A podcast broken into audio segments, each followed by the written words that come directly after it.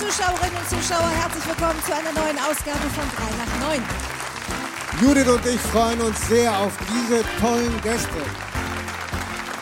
Wenn er den Raum betritt, haben immer alle gute Laune. Warum es genau jetzt Zeit für mehr Menschlichkeit ist, erzählt uns Bülent Ceylan. Ein Segen für jede Talkshow ist diese Frau, denn sie nimmt einfach kein Blatt vor den Mund. Wieso auch? Wir freuen uns auf Tacheles von und mit Elke Heidenreich.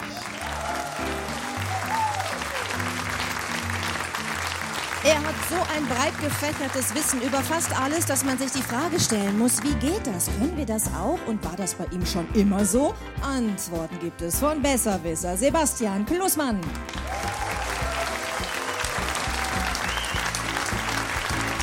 Vor 42 Jahren wurde er entführt und 14 Tage lang gefangen gehalten. Filmisch aufgearbeitet wurde dieses Schicksal jetzt von ihr. Die Zusammenarbeit hat beide zu Freunden werden lassen.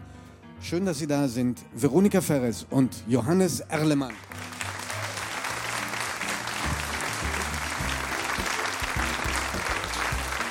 Wohin mit den Kristallgläsern, unzähligen Büchern und Dokumenten, wenn wir vor der Herausforderung stehen, unser Elternhaus zu räumen? Wertvolle Tipps dafür gibt es heute von Dr. Christina Erdmann.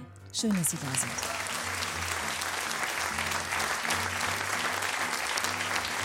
Er hält Hundebesitzern regelmäßig den Spiegel vors Gesicht. Welche Lernfähigkeit er in seiner Jugend hatte, erzählt uns Hundeprofi Martin Rütter.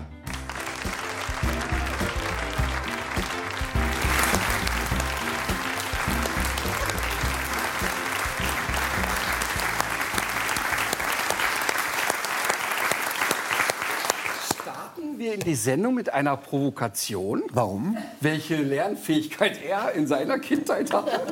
Ja, wir haben ganz tolle Sachen über dich rausgefunden und die werden wir nachher auch ansprechen. Ich fürchte das. Aber ich habe mich gefragt, ähm, ob es eigentlich ein Glück für dich als Privatmensch ist, dass du diesen Beruf eines Hundetrainers hast oder mit der Zeit auch eine Bürde. Denn egal, wo du hinkommst, ich habe es auch vorhin be, äh, beobachtet, als wir zusammenkamen, kurz vor der Sendung, jeder möchte irgendwas über seinen Hund wissen oder über den Hund eines Freundes oder einer Freundin. Ja, wenn es ein schlimmes Problem ist, kommt immer, ich frage für einen Freund. ich ahne aber, dass der Hund zu Hause auf der Couch steht. Nee, eigentlich ist es ein Riesenspaß, weil natürlich die Geschichten, die ich unterwegs erlebe, für mich ja immer Futter für ein Bühnenprogramm sind. Und die, die, die Sachen, so, die so unterwegs passieren. Also es ist noch nicht lange her, bin ich mit dem Zug nach Berlin gefahren, kommt eine ältere Dame und sagt, ich habe so eine kurze Frage zu meinem Hund. Und dann habe ich gesagt, ich muss den sehen, sonst kann ich wirklich nichts dazu sagen. Und dann schrie sie quer durch den Zug, Hermann, komm mal schnell, komm mal schnell. Und dann kam der Mann an und dann hat sie mir ein Foto gezeigt. Und hatte also die Hoffnung, wenn ich jetzt das Foto sehe, dann könnte ich also jetzt das Problem lösen. Und das ist natürlich total skurril, ähm, weil die Menschen natürlich im Kopf haben, wenn ich den jetzt schon einmal da habe, dann muss ich meine Frage loslassen. Ich kann das nachvollziehen. Ja, meine Schuld. Ich habe eben. Auch gefragt. Ja, bei Veronika war es so und eigentlich mich nicht getraut. kam, äh, also Judith hat gesagt, ich möchte in drei Jahren einen Hund haben. Ähm, ich habe noch einen. Äh, Aber, dir ist aufgefallen, dass ich mich beherrscht habe. Ja, aber ich kann mich erinnern, beim letzten Mal hast du gesagt, der Hund sei in Planung. Ja. Und äh, Aber es war beim letzten Mal. Schwanger. Ich großen Wert drauf. Und, äh, ich werde heute noch darauf äh, mit äh, aufgezogen, weil sein Rat war, ich soll mir einen möglichst dummen Hund anschaffen. ja, aber man muss ja immer wieder aufklären, das war nicht, weil man so sagt, Hunde sind wie ihre Menschen. Das habe ich nicht gesagt. Nee, nee, nee. nee. Äh, Wenn du es jetzt, wenn jetzt nicht gesagt hättest, wäre man weniger drauf gekommen. Sind denn dumme Hunde einfacher? Ja, genau, das ist es eigentlich. Also das heißt, wenn ein Hund sehr intelligent ist, fordert der auch sehr viel. Ja, ja, das ich habe heißt, einen schlauen Hund. Ich hatte mal einen doofen Labrador, der, der lief einfach nur immer rum und wollte auf Schößchen. ja, Und Labrador, und weil der so handlich ist. Ja, aber 45 Kilo wollte immer auf Schößchen. Also Aber ich meine, muss wenn- man wegen sagen, Intelligenz macht für die meisten Menschen ein Problem. Wenn der Hund sehr intelligent ist, ist es schwierig. Du musst neue Sachen immer wieder ausdenken, du musst ihn geistig fordern. Und sehr häufig äh, geht Intelligenz mit Sensibilität bei Hunden einher. Ja. Und wenn jemand dein Leben führt, braucht, braucht man natürlich einen Hund, der auch mal ab kann, dass er nicht dran ist und dass vielleicht auch mal ein bisschen kreuz und quer passiert. Und das ist für einen sehr intelligenten, sensiblen Hund nicht schön. Also ich will, ich will nicht über uns reden. Ich habe mich an den Rat nicht gehalten und bin sehr glücklich. Wollte nur, nur sagen, aber ich bin neugierig auf, auf äh, Elke und auf dich, weil ihr habt eine gemeinsame Hunderfahrung. Ja. Also ich glaube aber mit durchaus unterschiedlichen Erinnerungen. Ihr habt Erzähl eine, du mal. Also erstmal ist natürlich, wenn ich äh, zu Elke Heidenreich nach Hause fahre, ist erstmal äh, ein gewisses Maß an Ehrfurcht da. Denn ich komme ja auch als Hundetrainer und weiß, da habe ich schon die Hosen an. Aber ich weiß auch, ich treffe eine sehr kluge Frau, die sehr belesen ist. Ich treffe einen Menschen, der auch sehr robust sein kann, der sich nicht die Butter vom Brot nehmen lässt. Und da muss bis man halt hierhin kannst du folgen. Ich kann ne? folgen, ja, ja. Ja, und dann, und dann muss man natürlich sensibel formulieren. Hast Ich du aber nicht gemacht. Du Genau, hast gesagt, und ich wäre äh, unfähig. das ist mir nicht gelungen. Ja. Ich hatte einen Mops und er wollte mir beibringen, dieser Mops darf erst aufs Sofa, wenn ich sage hopp. Ja, das Ich ist doch denke das gar nicht dran. Normale. Der. Mops darf aufs Sofa, wann immer er will und Sehnsucht nach mir hat. Ich liege da und lese und ich freue mich, wenn mein Mops kommt. Daraufhin hast du in die Kamera gesagt, Frau Heidenreich ist unfähig, dieses Tier zu erziehen. Also, gesehen, du hast recht. Martin, stimmt das? Das war Ja, das so? also wollen wir, ja, wollen wir so sagen. Wenn man die Konsequenzen hinten raus trägt und sagt, ich möchte keine Spielregeln mit meinem Hund haben, der kann wirklich machen, was er will, ist das ja erstmal nichts Schlimmes. Wenn ich dann aber parallel die Erwartungshaltung habe, dass der Hund in den Situationen, wo es drauf ankommt, sich plötzlich an mir orientiert und macht, was ich sage, dann passt es eben nicht mehr zusammen. Und Elke hat sehr schnell akzeptiert, dann mache ich halt das, was der Hund möchte und dann sind wir alle glücklich. Aber, aber, aber Martin, ich habe noch eine andere Erinnerung an diesen Dreh. Ja. Nämlich, dass du sinngemäß gesagt hast, der Hund war schon okay. Anstrengender fürs Team war Elke. Absolut. Absolut. Aber schau mal, wie sich der, aber guck mal, wie sich der Kreis schließt. Alles das, was ich über Hunde erzähle, ist eins zu eins auf Menschen übertragbar. Elke ist ein sehr sensibler, sehr kluger Mensch. Infolgedessen ist sie viel anstrengender Ich für bin in mich. Tränen ausgebrochen, weißt Warum? du noch? Warum? Ja, weil er äh, wollte, was ich dem Hund alles beibringen soll. Und ich dachte, nein, mein Hund soll in erster Linie glücklich sein. Er muss lernen, Sitzplatz, Fuß und nicht hinter Radfahrern herrennen. Ja. Das ist es eigentlich schon. Ja. Mehr muss der nicht Und können. sonst erlaubst du dem Hund alles? Alles. Der guckt mich an und ich schmilz dahin. Ritter hat keine Ahnung. So. Der will, das?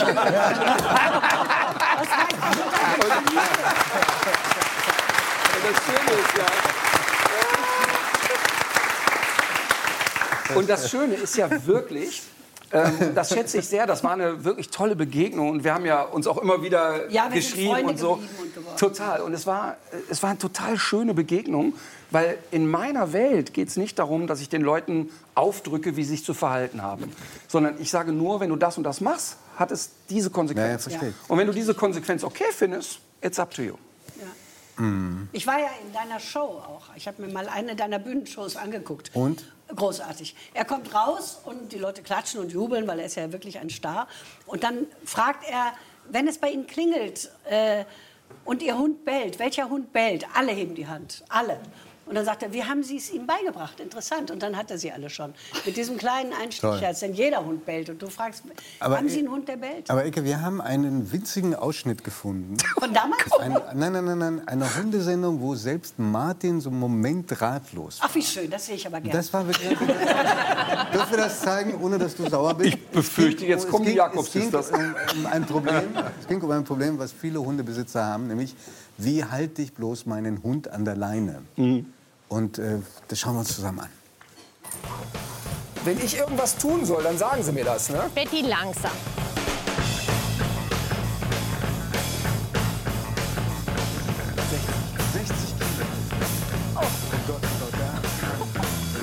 Boah, das ist ja krass. Guck, das alles macht ein Mops nicht. Guck dir das mal an. Am- Ein Baum muss her. Ja. Ja.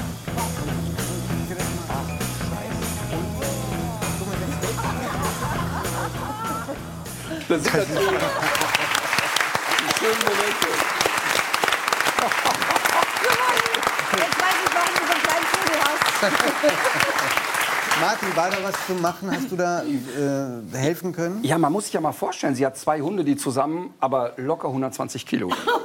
Und wenn die nicht funktionieren, dann hast du ein Riesenproblem. Jetzt war das Gute bei diesen beiden Hunden, dass die unglaublich nett sind. Also das sind wirklich verwunschene Prinzen, die Das sind nur nett- Neufundländer, ne? Das sind Neufundländer und die sind, diese beiden Hunde waren wahnsinnig nett. Jetzt sind die aber wie kleine Babys, die rennen also alles, was die sehen, da wollen die hin. Null Frustrationstoleranz, Impulskontrolle, null. Und da kannst du dir ja vorstellen, der ist nicht witzig, wenn 120 Kilo da angebrettert kommen.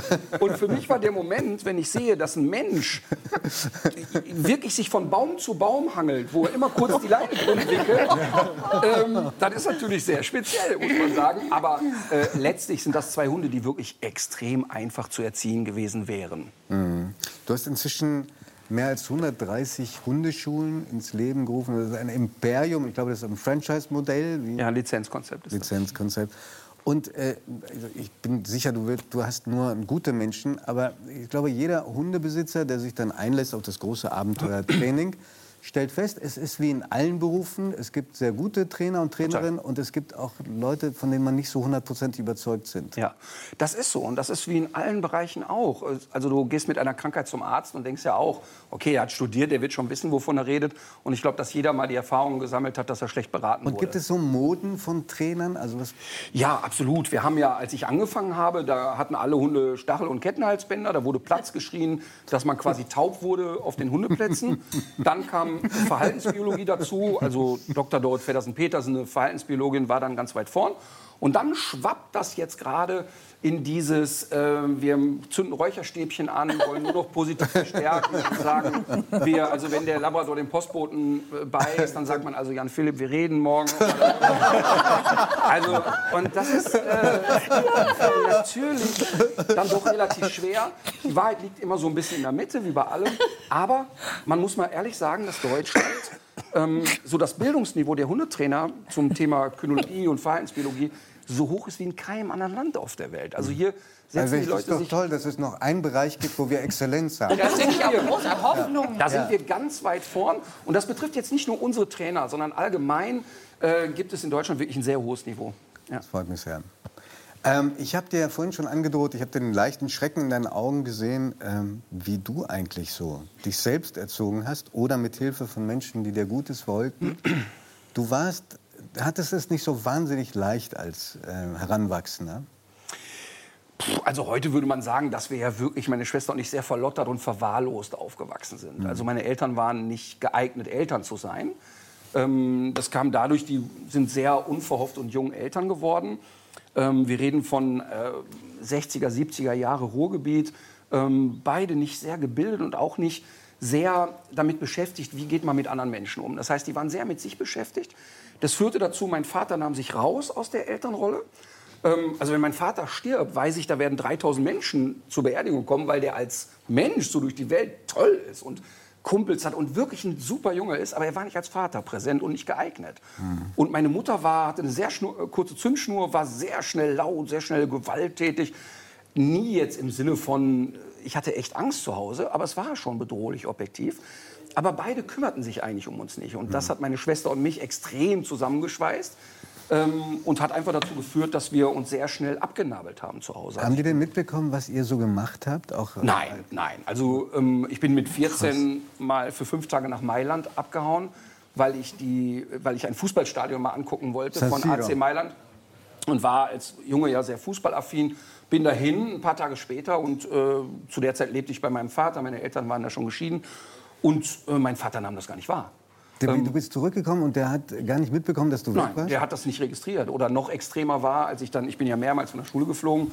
Und als ich dann einmal wieder von der Schule flog, ähm, waren die beiden gar nicht in der Lage, mich in den Sommerferien zu einer neuen Schule anzumelden. Und dann war ich so mit 15, stellte ich fest, die Sommerferien sind vorbei und alle gehen zur Schule und ich ins Schwimmbad. Und das fand ich mit 15 eigentlich ziemlich lustig. Also dann bin ich halt ein paar Wochen ins Schwimmbad und irgendwann stand dann halt äh, eine Lehrerin bei uns vor der Tür, der ich sehr dankbar bin. Frau Kissing, immer noch in Kontakt zu ihr, tolle Frau. Marianne Kissing, ist das die? Marianne Kissing, Mhm. also wirklich so wahrscheinlich eine der größten Begegnungen, die ich hatte. Und die äh, erklärte meinen Eltern dann, dass Kinder Schulpflicht haben in Deutschland. Und äh, dann musste ich halt wieder ran. Und es war eine tolle Frau. Ich weiß noch, die erste Arbeit, die ich bei ihr geschrieben habe, eine Deutscharbeit, ähm, da hat sie drunter geschrieben, ungenügend, das ist nicht äh, lesbar. Diese Krickelschrift tue ich mir nicht an. Und dann habe ich darunter geschrieben, naja, gewöhnen sich daran, jedes Genie krickelt.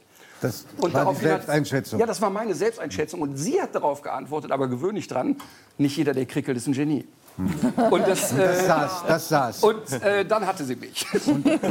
Das ist die Lehrerin, die dich dann auch wieder sozusagen auf dem zweiten Bildungsweg ans Abitur rangeführt hat. Genau, also ich du- durfte dann ja auf kein Gymnasium mehr, weil ich mehrmals sitzen geblieben bin und die Schulen mich nicht mehr nahmen. Dann ging ich in diese Hauptschule und da war wehte ein anderer Wind, muss man sagen. Im Robot, da ging es schon ein bisschen kerniger zur Sache. Und ähm, sie hat bei vielen Schülern dafür gesorgt, dass sie Bildung bekamen und dass es weiterging. Und dann konnte ich wieder auf ein Gymnasium dort Abitur machen und dann studieren. Also Jetzt starke Persönlichkeit war das. Jetzt sitzen ja in dieser Runde mehrere Menschen, die nicht ganz einfache Eltern hatten. Ja. Ähm, das, was du jetzt hier erzählst, auch in lustiger Form erzählst, hast du das deinen Eltern auch gesagt? Ja, ich bin total, ich würde das hier niemals öffentlich erzählen, wenn ich mit meinen Eltern nicht fein wäre. Das heißt, also mein Vater, der jetzt auf die 80 zugeht, wir haben ein wirklich gutes Verhältnis zueinander. Und wir haben die Sachen auch abgearbeitet und besprochen. Hast du ihm verziehen? Total, weil ich total, weil ich habe das als Jugendlicher war das wirklich unangenehm, aber ich verstehe ihn heute. Es rechtfertigt es nicht und es macht es nicht gut, was er getan hat. Ähm, aber es war zum Beispiel auch so, als meine Mutter starb vor zwei Jahren. Meine Eltern haben beide noch mal neu geheiratet und zu meinem Stiefvater hatte ich ein sehr enges Verhältnis oder habe ich ein enges Verhältnis. Und es war für mich total klar, obwohl ich kein gutes Verhältnis zu meiner Mutter hatte, dass ich die beim Sterben begleiten werde. Also mein Stiefvater und ich waren dabei, als sie starb. Und das war ein Dankeschön an meinen Stiefvater. Aber es war auch Frieden schließen. Und das ist völlig abgearbeitet. Und deshalb kann ich auch öffentlich darüber reden und kriege da keine Sinnkrise drüber. Das beeindruckt mich sehr. Das schaffen nicht alle Menschen. Das ist ein langer Weg gewesen, muss man auch sagen. Also, äh,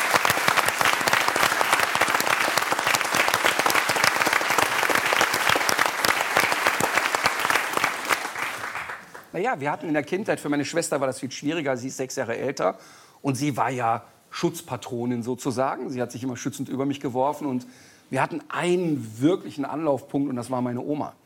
Und das war, meine Oma war so eine, so eine Ruhrpott-Oma, wie man die kennt. Schürze an, fleischige Arme und gib ihm. Ne? Immer ein Spruch auf den Lippen und immer eine große Klappe. Und die hat uns wirklich Werte vermittelt. Und für sie war klar, egal wen du triffst, alle Menschen sind erstmal mit dir auf Augenhöhe. Es spielt keine Rolle, ob du einen Obdachlosen triffst, einen Universitätsprofessor.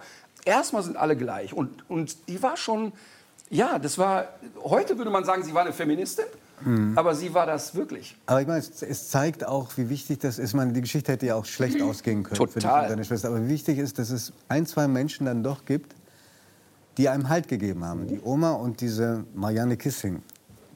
Voll. Ja. Und meine Schwester natürlich ganz massiv. Also meine Schwester ist da mit 18 ausgezogen, ich war 12 und empfand das erstmal als Verrat. Also sie lässt mich jetzt alleine hier. Also jetzt habe ich die beiden Verrückten an der Backe. Was machst du? Aber im Endeffekt war das eigentlich ein Teil der Rettung, weil ich natürlich wahnsinnig viel bei meiner Schwester war. Und als ich dann 17 war, bin ich auch sofort ausgezogen. Ich konnte durchs Fußballspielen so ein bisschen die Wohnung bezahlen und habe halt viel gejobbt. Und für mich war einfach klar, ich muss da raus. Wann kam denn der Hund in Ja, wann, wann kamen die Hunde dazu? Ja, das interessiert mich auch. Ja, im Nachhinein, ähm, bei uns gab es ja keine Haustiere. Also mein Vater findet heute noch jedes Tier, was man nicht grillen kann, sinnlos. Das, das muss man wirklich sagen. Ne? Also, ähm, äh, wobei, Ja, ja, ich habe Hühner. wobei, wobei, er würde jetzt widersprechen, weil er tatsächlich auch jetzt in den Ferien ab und zu meinen Hund hütet. Und auch gut? Äh, Ja, der Hund ist dann, sag ich mal, gut durch den Winter gekommen nach den vier Wochen. ähm, aber er macht das wirklich nett und liebevoll und ähm, macht das auch okay, sozusagen. Ähm, aber es gab bei uns keine Haustiere. Und das ist auch gut so, denn ich glaube, bei uns wären Haustiere völlig fehl am Platze gewesen. Ähm, meine Tante hatte Tiere und da waren wir dann halt viel. Und die, die Tante hat dich rangeführt an die Haustiere. Ja. Und ähm, wann hast du denn entdeckt, dass du diese große Begabung hast? Ich habe eigentlich überhaupt keine Begabung zum Wirklich Thema nicht? Hund. Ach komm. Ähm, Gell? Nee, die habe ich überhaupt nicht. Denn das, was ich habe, ist, dass ich sehr gut Menschen einschätzen kann. Ich habe ein, ich hab ein großes Wissen zum Thema Hund und ich kann Hunde natürlich gut einschätzen. Aber eigentlich meine größte Stärke ist es, Menschen sofort lesen zu können. Ich weiß in einer Gruppe sofort, wer für was zuständig ist, wer wo steht, wo welche Rolle ist.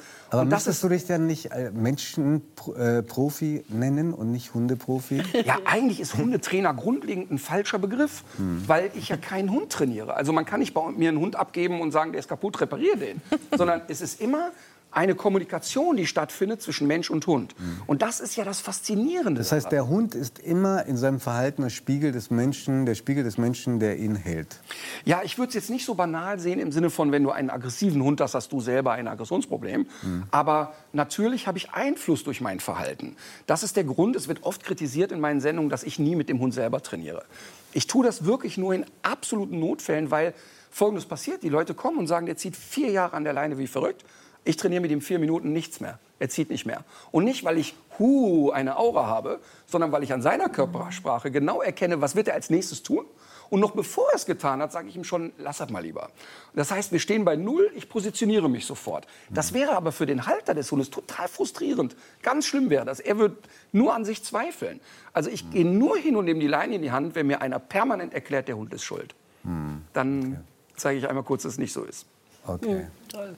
Toll, gute Geschichte. Tolle wirklich. Geschichte, ja. Das T-Shirt, dein Applaus.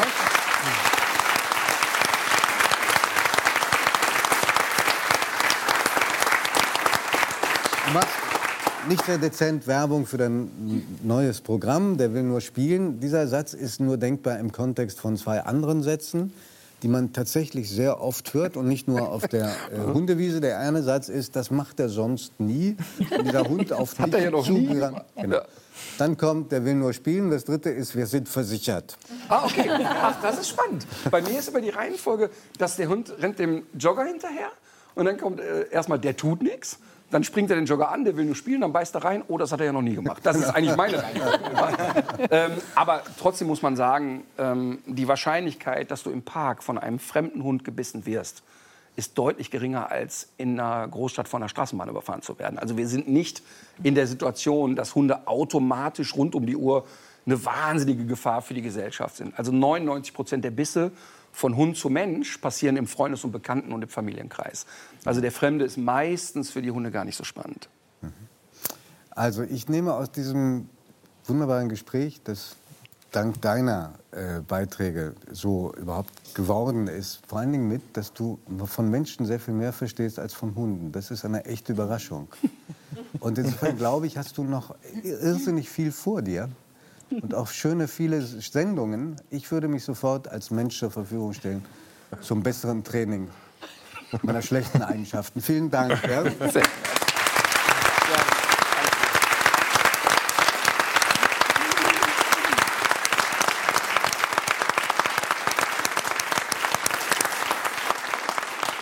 Wobei ich dazu noch sagen darf, dass ich finde, dass dein Hund wirklich sehr gut erzogen ist. Das ist ein Aber ganz das ist sicher nicht auf seinen Mist gewachsen. Ist, ist überhaupt nicht auf meinen Mist gewachsen. So. Aber wie gesagt, mit sehr unterschiedlichen Trainern. Manche waren hervorragend. Was mich am meisten verwundert, ist, dass Hunde einen nicht anspringen dürfen. Ich hoffe, dass man diese Mode bald überwindet. Weil das angeblich nicht Ausdruck der Freude ist, sondern von einer gewissen Dominanz und Schimpfen des Hundes. Du hast mich alleine gelassen. Ich glaube daran nicht. Hunde haben auch ein natürliches Bedürfnis, einen anzuspringen, wenn sie sich freuen. Total. Wir müssen nur anspringen und hochklettern unterscheiden. Wenn der angerannt kommt und springt mit beiden Pfoten zeitgleich in eine Bauchgegend, Ja, ist aber, Maß. aber doch nicht ein Pudel. Ich Entschuldigung. finde, die Bauchgegend geht noch, oder? Nee, aber Hab ich schon äh, was du erleben wirst und achte mal wirklich darauf, und das ist eine wichtige Info für dich. Dein Hund wird klettern. Er wird Pfote zu Pfote kommen und den Kopf seitlich gedreht haben. Und das ist eine sehr, sehr freundliche Begrüßung. Ist, ist eine. Wenn er klettert. Nicht, wenn er mit beiden Beinen zuerst in dich reinspringt. Das müssen wir uns noch mal angucken, wie er Das das, genau mal macht. genau anschauen. Aber ich meine, dann, dann kommt immer sofort der Einwand, stellen Sie sich mal vor, das wäre jetzt ein Rottweiler. Das sehe ich schon ein, aber ich muss dann auch spontan sagen, es ist aber kein So, Rottweiler. das ist genau die richtige Antwort, ehrlich gesagt. Ja. Ich erlebe das ja bei mir. Ich habe einen sehr dynamischen Hund, einen Hüthund-Mischen, der richtig Feuer hat, totale Energie. Und die muss man schon ein bisschen kanalisieren.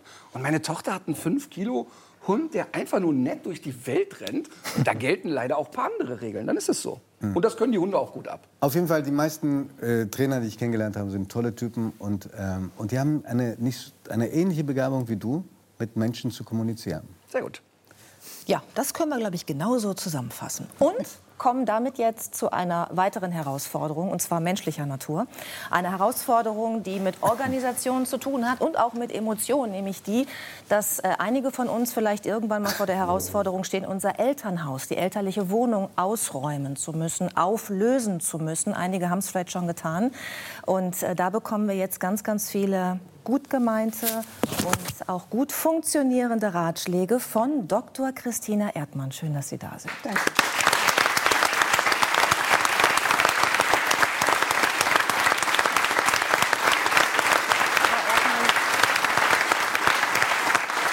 Sie standen ja selbst vor mehr als zehn Jahren vor genau dieser Herausforderung, mussten die elterliche Wohnung, das elterliche Haus auflösen, gemeinsam mit ihrer Schwester und auch den Eltern, die in eine seniorengerechte Wohnung gezogen sind. Wie schwer war das damals für Sie? Das hat über knapp ein halbes Jahr unser Leben bestimmt, und zwar von uns allen Vieren.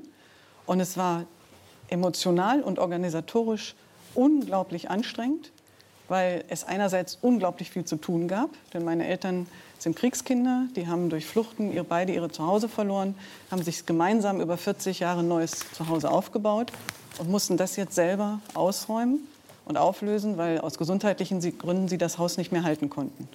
Und für meine Schwester und mich war es unglaublich anstrengend, sie dabei zu begleiten, weil natürlich emotional die Beziehung sehr eng war, aber es so viel zu tun gab und meine Schwester und ich ein ganz anderes Tempo gehabt hätten, als wir haben konnten, durften und wollten. Denn meine Eltern waren ja die, die über die, ihre eigenen Dinge entschieden haben. Und das Schlimmste fand ich persönlich war zu sehen, wie sich diese beiden, damals 76 Jahre alten Menschen, bildlich gesprochen, selber den Ast absägen mussten, auf dem sie in diesem Haus 34 Jahre saßen. Also sich von den Dingen zu trennen, die ganz lange sie begleitet haben, die von vielen Reisen mitgebracht wurden, die auch Erbstücke meiner Großeltern waren. Äh, Und wirklich nur in ganz geringem Maß auswählen zu können, was sie mitnehmen. Das heißt, das war ein Haus, was wirklich voller Erinnerung Ja. war an diese 30, 40 Jahre, Ja, ja. ein ganzes Leben. Ganz genau. Das Leben einer es- ganzen Familie Genau, das genau. Es gab die, die Bücherwand, mit denen mein Vater war ein begeisterter Hobbyfotograf, mit den ganzen äh, Reisefotos und äh, Familienfotos. Es gab eine andere Bücherwand, wo also wirklich alles voll mit Büchern stand. Meine Mutter hat ähm, eine große Sammlung von Enten, Keramikfiguren gehabt. Wir hatten natürlich das gute Geschirr, den Orientteppich, den, die Sitzgruppe, ähm, natürlich auch die großen Kleiderschränke, weil man musste ja nichts wegwerfen, man hatte ja Platz. Und alles das stand zur Disposition. Und wie gesagt, nur ein Bruchteil konnte mit und der Rest musste ja irgendwo hin. Wäre es einfacher gewesen, weil Sie gerade von diesem unterschiedlichen Tempo gesprochen haben, wenn Sie das hätten alleine machen können mit Ihrer Schwester für die Eltern? Ja, zum Teil ja. Weil wir hätten äh, an vielen Stellen schneller und entschlossener entschieden und auch gehandelt. Aber das stand für uns nicht wirklich zur Diskussion, weil es waren ja die Dinge meiner Eltern. Und erst wenn die beiden mal tot sind, mein Vater ist vor fünf Jahren gestorben, meine Mutter lebt noch, dann sind es die Dinge meiner Schwester und von mir. Und dann wird sich zeigen, wie wir jetzt in dicken Anführungsstrichen mit dem Rest umgehen, also mit dem, in dem meine Eltern jetzt seit zwölf Jahren leben oder eben gelebt haben zusammen. Durch dieses eigene Erleben, Sie arbeiten ja auch als Führungskräftecoach und in der Beratung haben Sie eben auch gemerkt, okay, wir sind alle offenbar sehr unvorbereitet. Es gibt da wenig Handreichung, was dieses Thema angeht und haben sich seitdem darauf spezialisiert, Menschen in solchen Situationen zu beraten. Ja, also das war kein, äh, kein geplanter Weg, sondern das ist mir passiert, weil ich immer wieder Freunde und Bekannte unterstützt habe, denen auch meine Listen, die ich mir gebaut habe, ähm, gegeben habe. Ich gelte auch in meinem Freundeskreis als jemand, der gut organisieren und planen kann und lieber erst mal einen Plan hat. Und das kam mir da zugute. Also ich konnte Packpläne bauen für die, äh, für die ähm, Transporter, die wir dann zum Recyclinghof gefahren haben.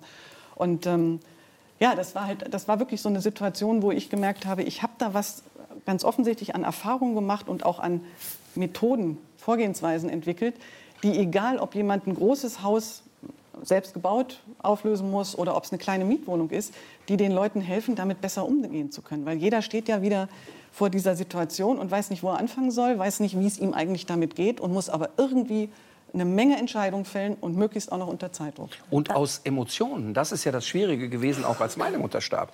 Das heißt, natürlich war, ist man latent darauf vorbereitet, aber trotzdem kommst du an einen Moment, wo du sagst, na ja, das ist eine Hausentrümpelung. Nee, ist es eben nicht. Genau. Es sind Erinnerungsstücke einer Person, die sehr bewusst diese Stücke behalten hat und vieles auch vielleicht noch an die eigene Kindheit, Jugend oder was erinnert. Und ähm, ich kann das sehr nachvollziehen und finde das extrem hilfreich, was Sie sagen, weil in dem Moment auch die klügsten Menschen plötzlich kopflos sind. Genau, und das und ist deshalb ist dieses sich vorbereiten, glaube ich, echt schlau. Und die meisten tun das nicht. Das muss man mal ganz klar sagen. Weder die Kinder, weil sie es, also es geht so von, ach nee, das hat noch Zeit. Und wenn man ein enges Verhältnis dazu hat, zu den Eltern hat, will man sich damit auch nicht beschäftigen, dass die eines Tages sterben könnten. Und aber auch die Eltern. Viele Eltern bereiten es nicht vor. Das geht ja gar nicht darum, Ja, alles aber- aber- rauszugeben, aber- sondern vor allen Dingen so Sachen wie Testament und ähnliches zu machen, um den Kindern an vielen Stellen auch die Entscheidung dann zu erleichtern, was mit den Dingen der Eltern passieren soll. Was würden Sie denn, um vielleicht mal auf so einen praktischen Tipp zu kommen, was würden Sie denn empfehlen, womit man als allererstes beginnen sollte? Also geht man so vor, dass man Raum für Raum sich vornimmt, gemeinsam mit den Eltern oder alleine oder nach Kategorien? Wie macht man das am besten? Also da würde ich jetzt wirklich unterscheiden, ähm, machen Sie es mit den Eltern zusammen oder sind Sie Erbe oder Teil einer Erbengemeinschaft, sprich vielleicht einer Geschwistergruppe. ähm, wenn Sie es alleine bestimmen können, womit Sie anfangen, dann schlage ich vor, fangen Sie mit sich selber an.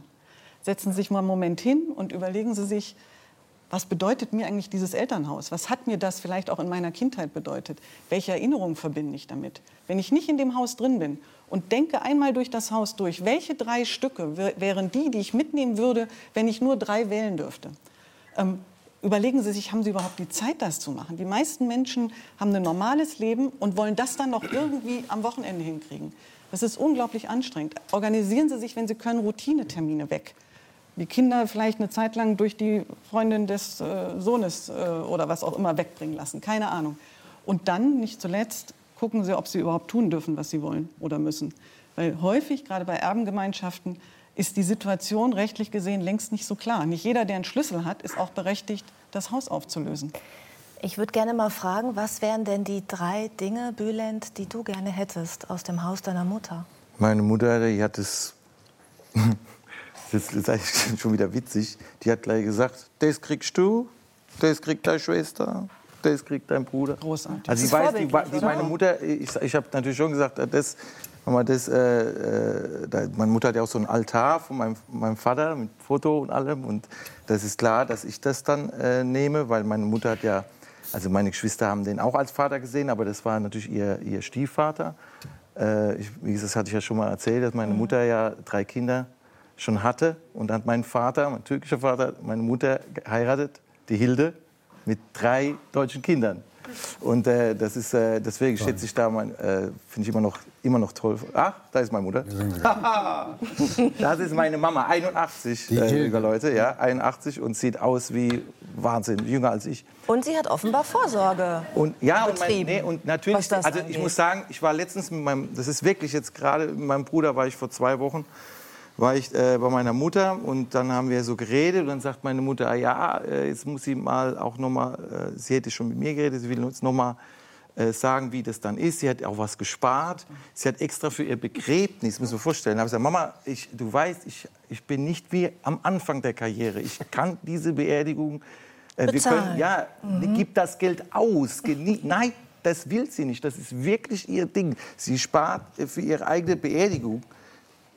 Äh, hat natürlich noch andere Sachen gespart und sagt dann so und so viel kriegt dann jeder. So, weißt du, so, das ist sie, das ist ihr Ding und das ist ihr großer Wunsch.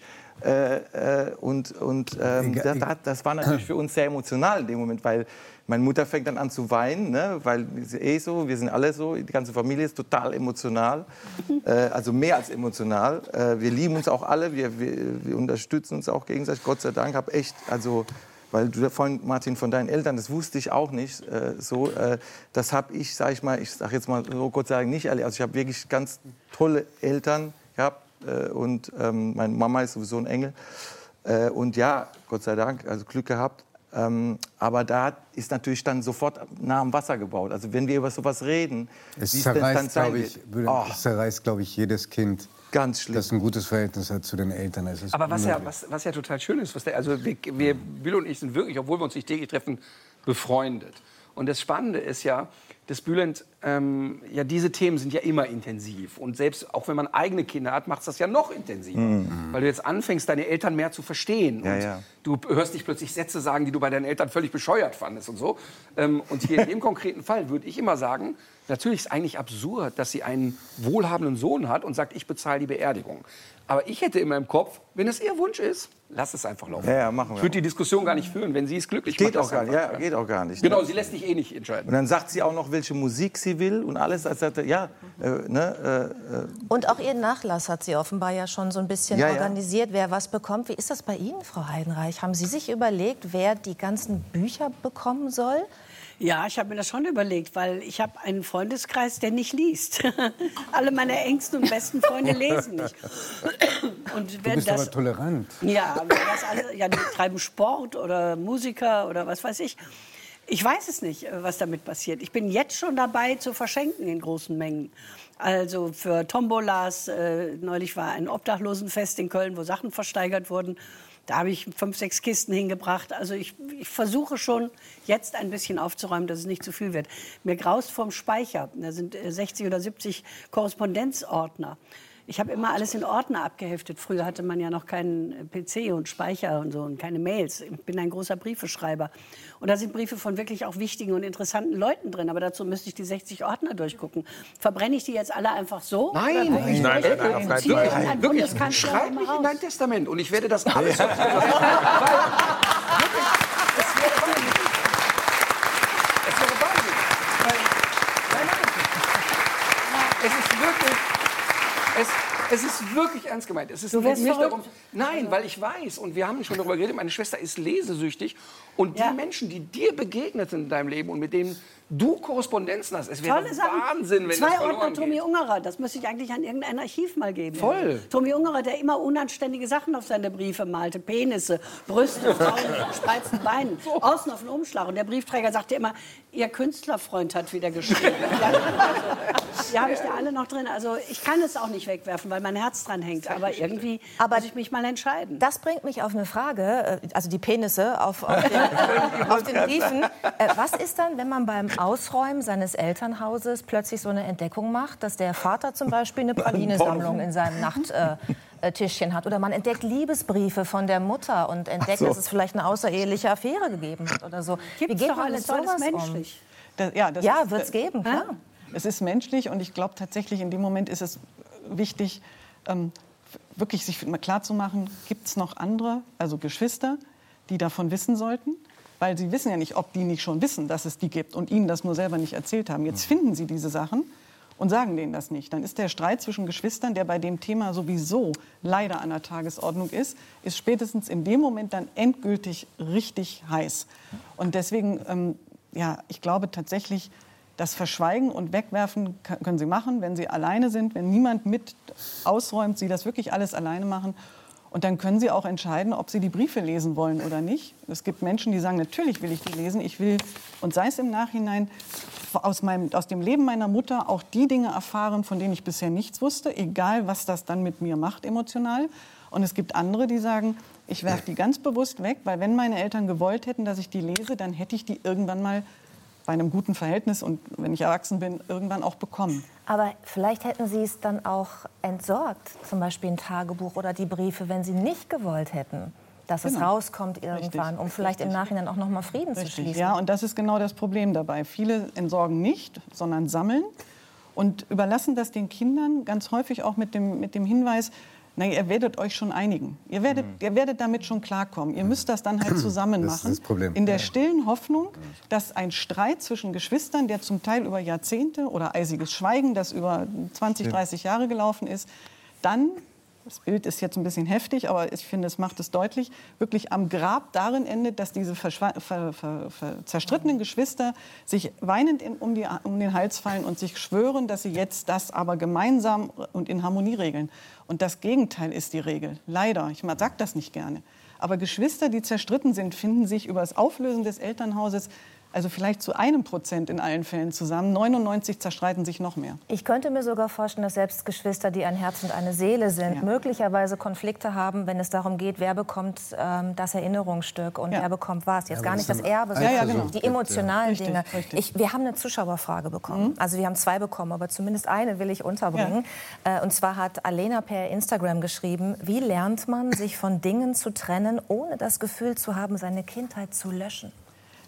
Das finde ich einen spannenden Begriff, Ja. weil ähm, das deutet darauf hin, ohne jetzt die Geschichte dieser Dame zu kennen, ähm, dass da Erinnerung sehr stark mit Gegenständen verbunden wird. Und es gibt ja diesen schönen Satz, so Erinnerung ist das einzige Paradies, aus dem man nicht vertrieben werden kann. Vielleicht hilft einem Menschen, der sich diese Frage stellt, ähm, das, äh, Fotos zu machen.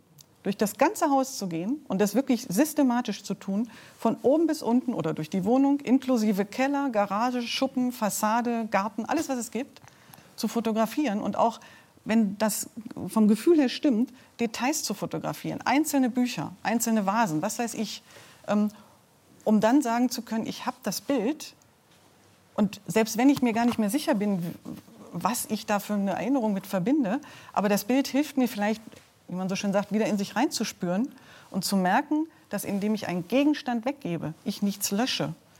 Denn das Weggeben heißt ja nicht, dass die Erinnerung flöten geht oder die eigene Kindheit flöten geht, sondern es heißt nur, dass ein Gegenstand, der diese Kindheit begleitet hat, jetzt dann nicht mehr da ist. Und wenn ich die Brücke f- für mich als hilfreich empfinde, habe ich aber immer noch ein Foto. Mhm. Trotzdem sagen Sie ja, ich äh, habe natürlich Ihr Buch gelesen, das wirklich voller Listen auch ist, was ich liebe Listen. Und das Buch ist auch voller Listen und hilft einem so ein bisschen von Raum zu Raum durchzugehen, die Arbeit zu organisieren, sich auch Hilfe zu holen, was auch wichtig ist, dass man das eben noch unterbekommt in seinem ja meistens schon eh vollgepackten Alltag. Aber was ich auch ganz besonders berührend fand, war, dass Sie auch sagen, man muss sich die Zeit nehmen, um Abschied zu Ja. nehmen. Ja. Und zwar nicht nur von den Dingen, die man ausgeräumt hat, sondern vom Haus. Genau. Also von den Mauern, von dem Genau. Bauwerk. Richtig, Äh, wie sollte man das tun? Also da ist eigentlich alles richtig, was sich für denjenigen, der den Abschied gerade vor der Brust hat, richtig anfühlt. Da gibt es keine äh, Patentrezepte, was gut oder, oder nicht so gut ist. Wichtig ist, glaube ich, nur, dass man diesen Zeitpunkt nicht verpasst. Also ich hätte ihn fast verpasst.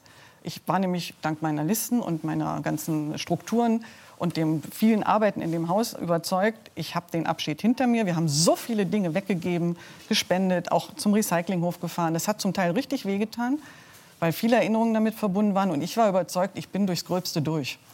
Und dann kam der letzte Tag, der Entrümpler war gerade weg und ich dachte mir, komm, gehst noch einmal von oben oder von unten nach oben durch, machst überall die Fenster zu, schaltest Licht aus, falls der das noch angelassen hat. Und ich habe keine Playlisten auf dem Handy, aber eine. Das ist so meine Lieblingsklassikmusik. Und die hatte ich mal irgendwann ausgeschaltet und das halte alles so. Und habe ich gedacht, komm, machst Musik an. Gehst du mit Musik durchs Haus. Blöderweise war das das Lieblingsstück meines Vaters, der war so begeisterter Pianist. Und dann hatte ich plötzlich die Mondscheinsonate von Beethoven auf dem Handy. Und ich konnte überhaupt nicht so schnell gucken, wie mir die Tränen kamen. Und ich wirklich eine halbe Stunde lang tränenüberströmt durchs Haus gelaufen bin und in jedem Raum diese Filme abliefen, was in diesen 34 Jahren in diesem Haus passiert ist. Und ich habe so nach dem dritten, vierten Raum gemerkt, was das für eine unglaubliche Erleichterung war, wirklich, Entschuldigung, wenn ich das so sage, Rotz und Wasser heulend, bis in den Dachboden zu gehen, wo mein Vater sein Musikzimmer hatte und diesen leeren Raum zu sehen, diese ganzen Feten zu erinnern, die da stattgefunden hatten. Und dann zum Schluss zu sagen, so und jetzt fange ich noch mal unten an, als ich mich dann wieder halbwegs beruhigt hatte.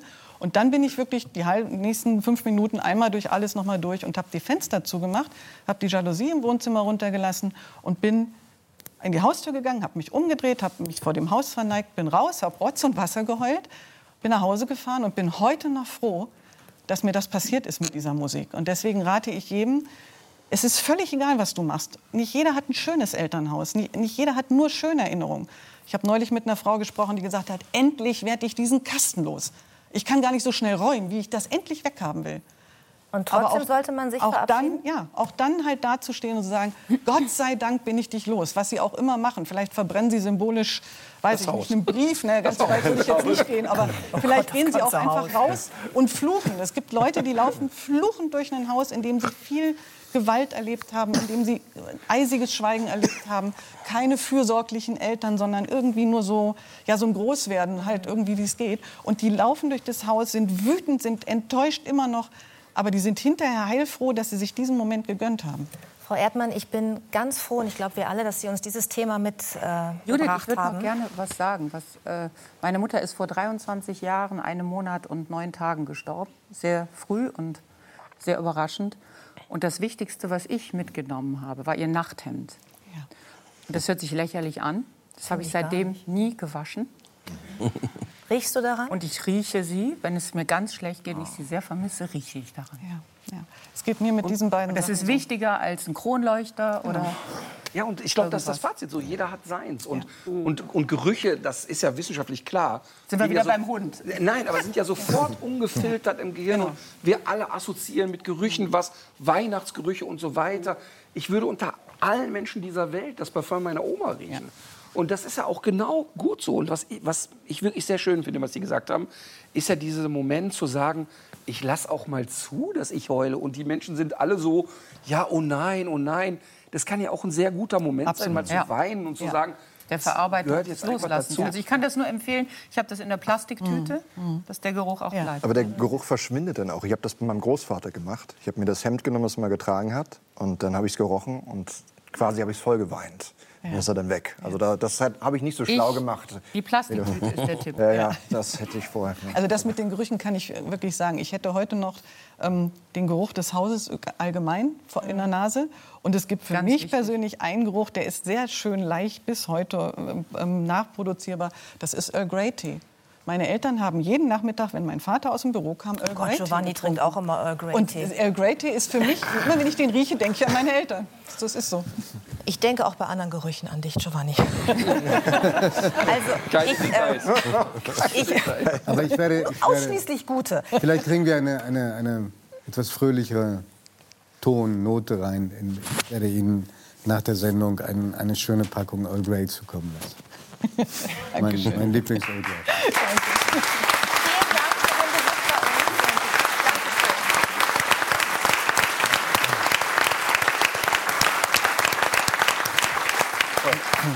Wir könnten noch ewig weiterreden über dieses Das Thema. ist bei dem Ja. Thema so. Es war auch so vorhin so, als äh, Sie erzählt haben, jeder will sofort was wissen. Wenn ich sage, ich habe dieses Buch geschrieben, dann gibt es genau zwei Reaktionen, nämlich, oh Gott, das habe ich noch vor mir und die ganze Geschichte mit der Befürchtung. Oder, oh Gott, das habe ich schon hinter mir. Und dann die Geschichte dessen, was besonders schlimm war. Es gibt nur eine Gruppe, die damit nichts zu tun hat, das sind Heimkinder. Alle anderen erzählen mir ihre Geschichten. Ich kann nie einen zweiten Satz sagen, nachdem ich gesagt habe, ich habe dieses Buch geschrieben, weil jeder hat seine Geschichte. Ich glaube, es ist ein Riesenthema gerade, weil diese Generation gerade auch. Ich glaube, Sie müssen ist. wiederkommen, damit wir weitersprechen Gerne. über dieses Thema. Danke, dass Sie da sind.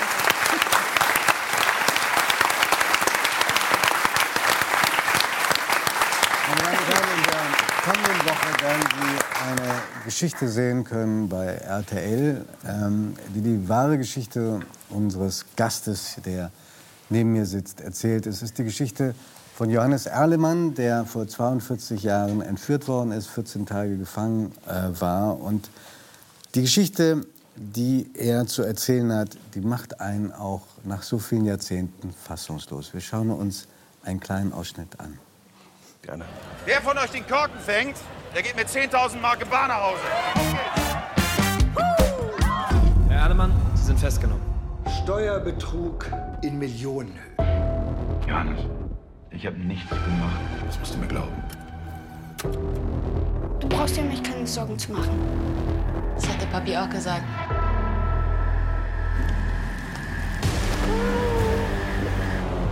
Ihr Sohn Johannes wird vermisst.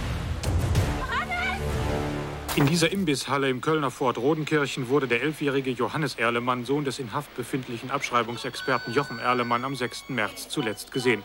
Er war mit dem Fahrrad hierher gefahren und hatte an diesen Automaten gespielt. Wir fordern 3 Millionen D-Mark Gebrauchtscheine. Wir haben das Geld nicht, stimmt's?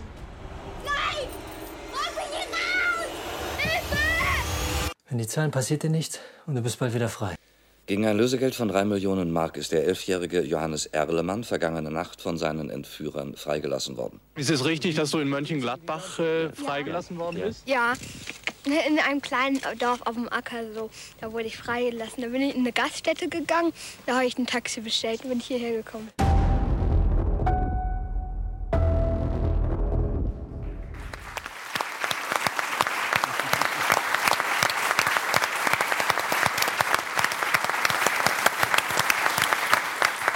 Von uns herzlich willkommen. Ich weiß, dass dieser Auftritt nicht ganz leicht ist für Sie. Für Sie immer gerne. Wir, wir, ich, wir haben gesehen, dass Sie ähm, gerade äh, Veronika Ferres die Hand gegeben haben. Sie beide sind zusammengekommen über dieses Projekt. War diese Entführung etwas, äh, Veronika, was du aus deiner Kindheit noch in Erinnerung hattest, als jemand, der aus Nordrhein-Westfalen kommt? Ich bin in Solingen geboren und aufgewachsen und das ist 30 Kilometer von Köln. Und was ich in Erinnerung hatte, als ein gemeinsamer Freund sagte, ähm, du, der Johannes möchte ich mal gerne treffen und kennenlernen. Was ich in Erinnerung hatte, als ich den Namen hörte, war dieses dumpfe Angstgefühl, was die Eltern damals auf die Kinder alle übertragen haben. Und es gab zu dieser Zeit damals viele Entführungen. Und der Name Johannes Erlemann war mir ein Begriff. Ich wusste natürlich nicht die ganzen Details und Hintergründe, die ich dann im Laufe jetzt von knapp sieben Jahren mit Johannes gemeinsam So erkunden lange habt ihr an durfte. diesem Stoff gearbeitet. Johannes ist auf Veronika zugekommen in ihrer Eigenschaft äh, war nicht als Schauspielerin in diesem Falle, sondern als Produzentin, als erfolgreiche Produzentin. Ähm, und sieben Jahre lang habt ihr gebraucht, um an diesen Stoff heranzukommen, um euch auch zu erinnern an das, was da vorgefallen ist. Ja, ich muss vielleicht vorneweg nehmen, ich habe vor zehn Jahren angefangen, diese Dinge aufzuarbeiten. Ich habe zunächst Notizen gemacht und dann ist ein altes Tonbandgerät äh, aufgetaucht mit äh, Aufnahmen von mir am Tag noch meiner Freilassung. Ich habe diese Notizen gemacht und habe angefangen zu recherchieren und wollte eigentlich ein Buch draus machen. Ähm, in einem Interview sind Produktionsfirmen dann aufmerksam darauf geworden und ich dachte mir, hm, ich höre mir das zumindest mal an, aber alle hatten irgendwie, ich hatte am Ende das Gefühl, die wollten mir nur die Geschichte entreißen, aber das wollte ich nicht. Ich wollte ja nicht irgendwie meine Geschichte verscherben, das war überhaupt nicht mein Ansinnen. Ich wollte etwas aufarbeiten. Und ein schicksalshaftes Treffen. Ich war natürlich daran interessiert mit Veronika vor sechs, sieben Jahren. Das für eine halbe Stunde angesetzt war. Eine Stunde hatten wir Zeit. Und dann um drei Uhr nachts waren wir noch immer nicht durch. Du hattest Frühstücksfernsehen, glaube ich. Ähm, ich zum Glück nicht. Und ähm, das hat dann dazu geführt, dass ich erkannt habe, dass wir was gemeinsam machen wollen. Wir wollen etwas gemeinsam entwickeln. Und bei Gott, ich glaube schon, es ist der Horror, ein Albtraum für jede Produktionsfirma, wenn dann ein Betroffener daherkommt und sagt, das muss jetzt so sein und so und so und was, das hält das alles das das, auf. Aber, aber, das- aber es war für mich ja das gemeinsame Entwickeln und das hat schon seine, die, die Zeit haben wir uns genommen. Ich glaube, das War ist das das sehr selten. Albtraum? Das Inklusive. Corona-Bremse, muss man sagen. Das, das kann ich mir eigentlich kaum vorstellen, dass das ein Albtraum war. Nein, das war natürlich kein Albtraum. Das war's Und es nicht, hat sich ja in eine Freundschaft entwickelt. Aber Normalerweise. Das, wie normalerweise äh, Filme gemacht werden, ist, dass man die Persönlichkeitsrechte optioniert und dann kommt ein großer Regisseur, Filmemacher, Produzent und äh, macht das zu seiner fiktionalen Vision und nimmt die Grundelemente. Aber du kennst das ja auch von Helmut Dietl. Den hat bei den Verfilmungen der wahren Geschichte, und er war ja auch nicht nur zehn Jahre mein Mann, sondern auch mein Lehrmeister. Er hat auch immer gesagt, bei Spielfilmen, es interessiert ja nicht die Wirklichkeit. Die Wirklichkeit ist, ob Johannes eine rote oder gelbe Hose anhatte im Fall der Entführung, sondern es interessiert ja die Wahrheit hinter der Wirklichkeit. Das heißt, die Farbe der Hose ist egal. Wenn wir es schaffen, die emotionale Wahrheit darüber fiktional erzählen zu können in einem spannenden Film, den die Menschen gerne sehen.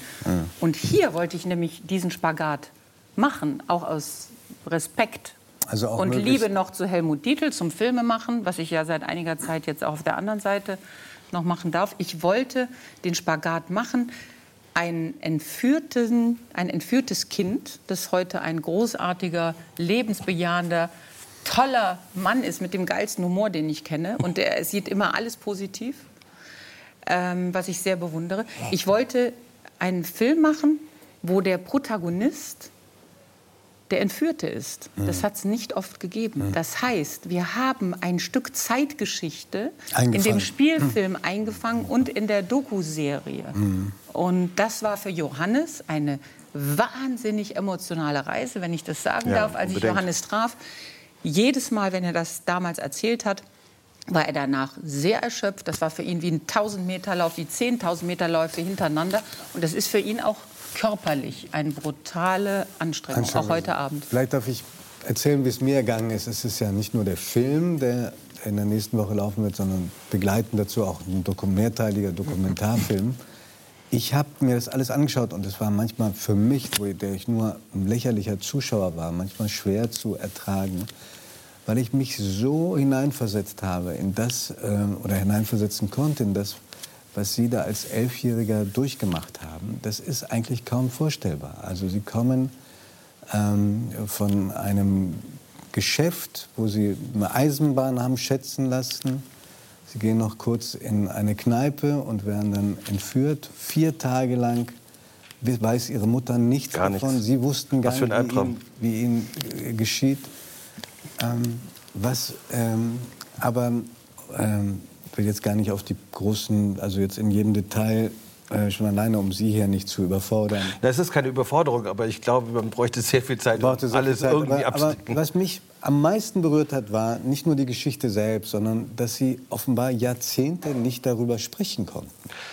Die Zeit nach der Entführung war ein ab, das war, wir reden hier die ganze Zeit vom Albtraum, das war wirklich ein Höllenritt, weil ich mich gefreut habe. Ich hatte, ich hatte ja nicht damit gerechnet, dass ich nach Hause komme. Das war ja für mich irgendwann ein abgeschlossenes Kapitel. Das heißt, Und Sie haben gedacht, das überleben Sie nicht. ich habe gedacht, das überlebe ich nicht, weil das, da gab's, ich meine, wir, arbeiten das im Film, in der Doku komplett bis ins letzte Detail auf. Aber wenn ich mich jetzt mal daran festhalte, dann war das für mich die Ausgangssituation. Ich hatte auch fest damit gerechnet. So hat sich das Blatt gewendet und ich lag dann da unterm Sternenhimmel und konnte es kaum glauben und habe mich dann auf die Strümpfe gemacht, nach Hause zu kommen.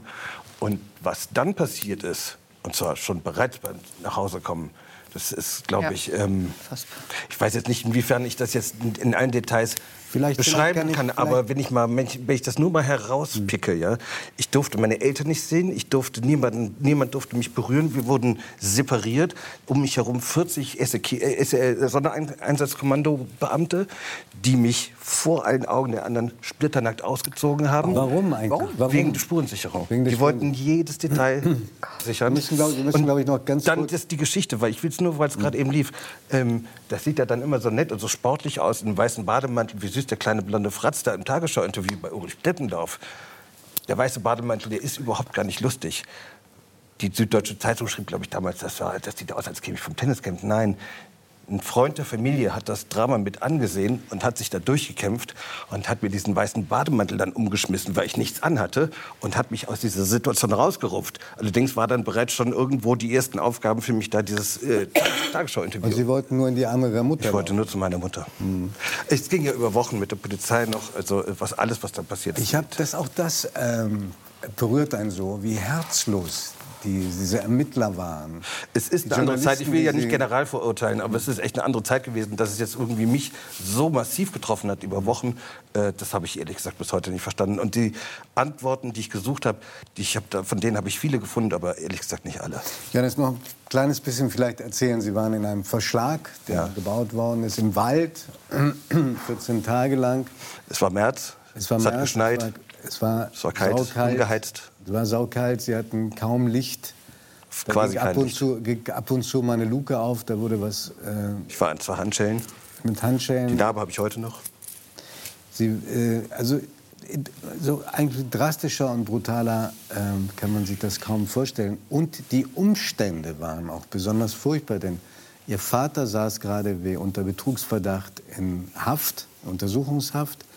Ihr geliebter großer Bruder äh, litt unter einer Krebserkrankung, der war also weit weg. An der er letztes Jahr gestorben ist. Ich weiß, ja. Und dann hat sie das Beileid dafür, ja. Und ihre Mama war mit all dem alleine. Das muss man sich mal vorstellen. Ich habe immer gesagt, eigentlich hat Mami den Orden verdient. Ich meine, mein, mein Bruder wirklich todkrank im Krankenhaus, der Vater nicht da, ich nicht da. Ich meine, das ist eigentlich der Moment, wo eine Frau zurecht zusammenklappen darf. Und, äh, und was sie dann geleistet hat, ist für mich eine Geschenk. Eigentlich, eigentlich äh, dürften wir gar nicht über mich reden. Hm. Aber warum ist es Ihrer Mutter, Sie haben gesagt, erst vor ganz kurzem haben Sie es geschafft, mit ihr darüber zu reden. Ja, es ist erstaunlich, nicht wahr? Ich meine, letztendlich habe ich das ja selber 40 Jahre nicht hingekriegt. Mhm. Und ähm, am Ende war es mir ein Bedürfnis, durch die Entwicklung der Dinge hat sich das ergeben. Und ähm, es war natürlich so, wie ich in dem Tagesschau-Interview, da ich ja irgendwo niemandem zur Last fallen wollte und es allen gerecht machen wollte, ähm, war es so, dass ich auch den Anschein machte, das ist alles prima, der Junge, der läuft super, der ist auf, einem- auf einem guten Weg, ab dafür. Deswegen wurde das so gehandhabt und das, Das hat heißt, sich Sie haben kultiviert. funktioniert, Sie haben ich habe funktioniert. wie es mir ehrlich gesagt in der Kindheit schon von meinem Vater antrainiert worden ist. Und ich habe das durchgezogen und dieses Funktionieren, das habe ich auch natürlich im Nachhinein mitgetragen. Und als ich die Dokumentation angegangen bin mit Mami, also Mamis Part, die, das wurde vor einem guten Jahr aufgenommen, und wir sie jetzt kürzlich erst zusammen gesehen haben, haben wir uns in der Produktionsfirma getroffen und ich habe gesagt, Mami, diese vierteilige Dokumentation ist das Gespräch, das wir nie geführt haben. Und was hat sie gesagt? Naja, sie hat es auf sich zukommen lassen und wir lagen uns danach in den Armen und sie hat mich nicht losgelassen. Hm. Und wir werden uns jetzt auch in den nächsten Tagen noch, noch treffen, weil wir viel zu besprechen haben. Aber es war so notwendig und es ist ja so schonungslos, diese Aufarbeitung. Ich muss ehrlich dazu sagen, ich habe ja am Anfang gescherzt. Vor drei, vier Jahren ging es in die ernsthafte Produktionsphase. Und ich sagte, ich, ich werde euch alle therapeutisch missbrauchen, der gesamten Produktion. Das meinte ich ja ein bisschen scherzhaft, als ich mich auf dieses Abenteuer eingelassen habe, dessen Ausgang mir ja gar nicht bewusst ist. Unterm Strich war das natürlich eine absolute Konfrontationstherapie, der ich mich da ausgesetzt habe. Und die ist jetzt nicht unbedingt nachahmenswert. Die hat bei mir aber das gut wollte, funktioniert. Das wollte ich gerade fragen, wie, wie Veronika diese Konfrontationstherapie, das, was sie Konfrontationstherapie nennen, wie sie das erlebt hat. Ich ähm, habe verschiedentlich aus Interviews äh, von, von Janis erfahren, dass sie auch Jahrzehnte Schwierigkeiten hatten zu schlafen. In der Tat. Wie, haben, wie, haben sie das, wie, haben sie das, wie hast du das erlebt? Erzähl doch mal die Geschichte. Ich meine, unsere, wie es losging, als wir angefangen haben zu telefonieren. Es war ja damals nicht klar, gibt Johannes jetzt äh, mir die Möglichkeit, die, diesen Film zu machen. Und ich hatte nur nach dem ersten Abend einen Wunsch. Ich möchte diesem Mann ein Denkmal setzen. Ich möchte diese Lebenseinstellung, die er hat, die ist so vorbildhaft. Er hatte keine Hoffnung, aber er hat was draus gemacht.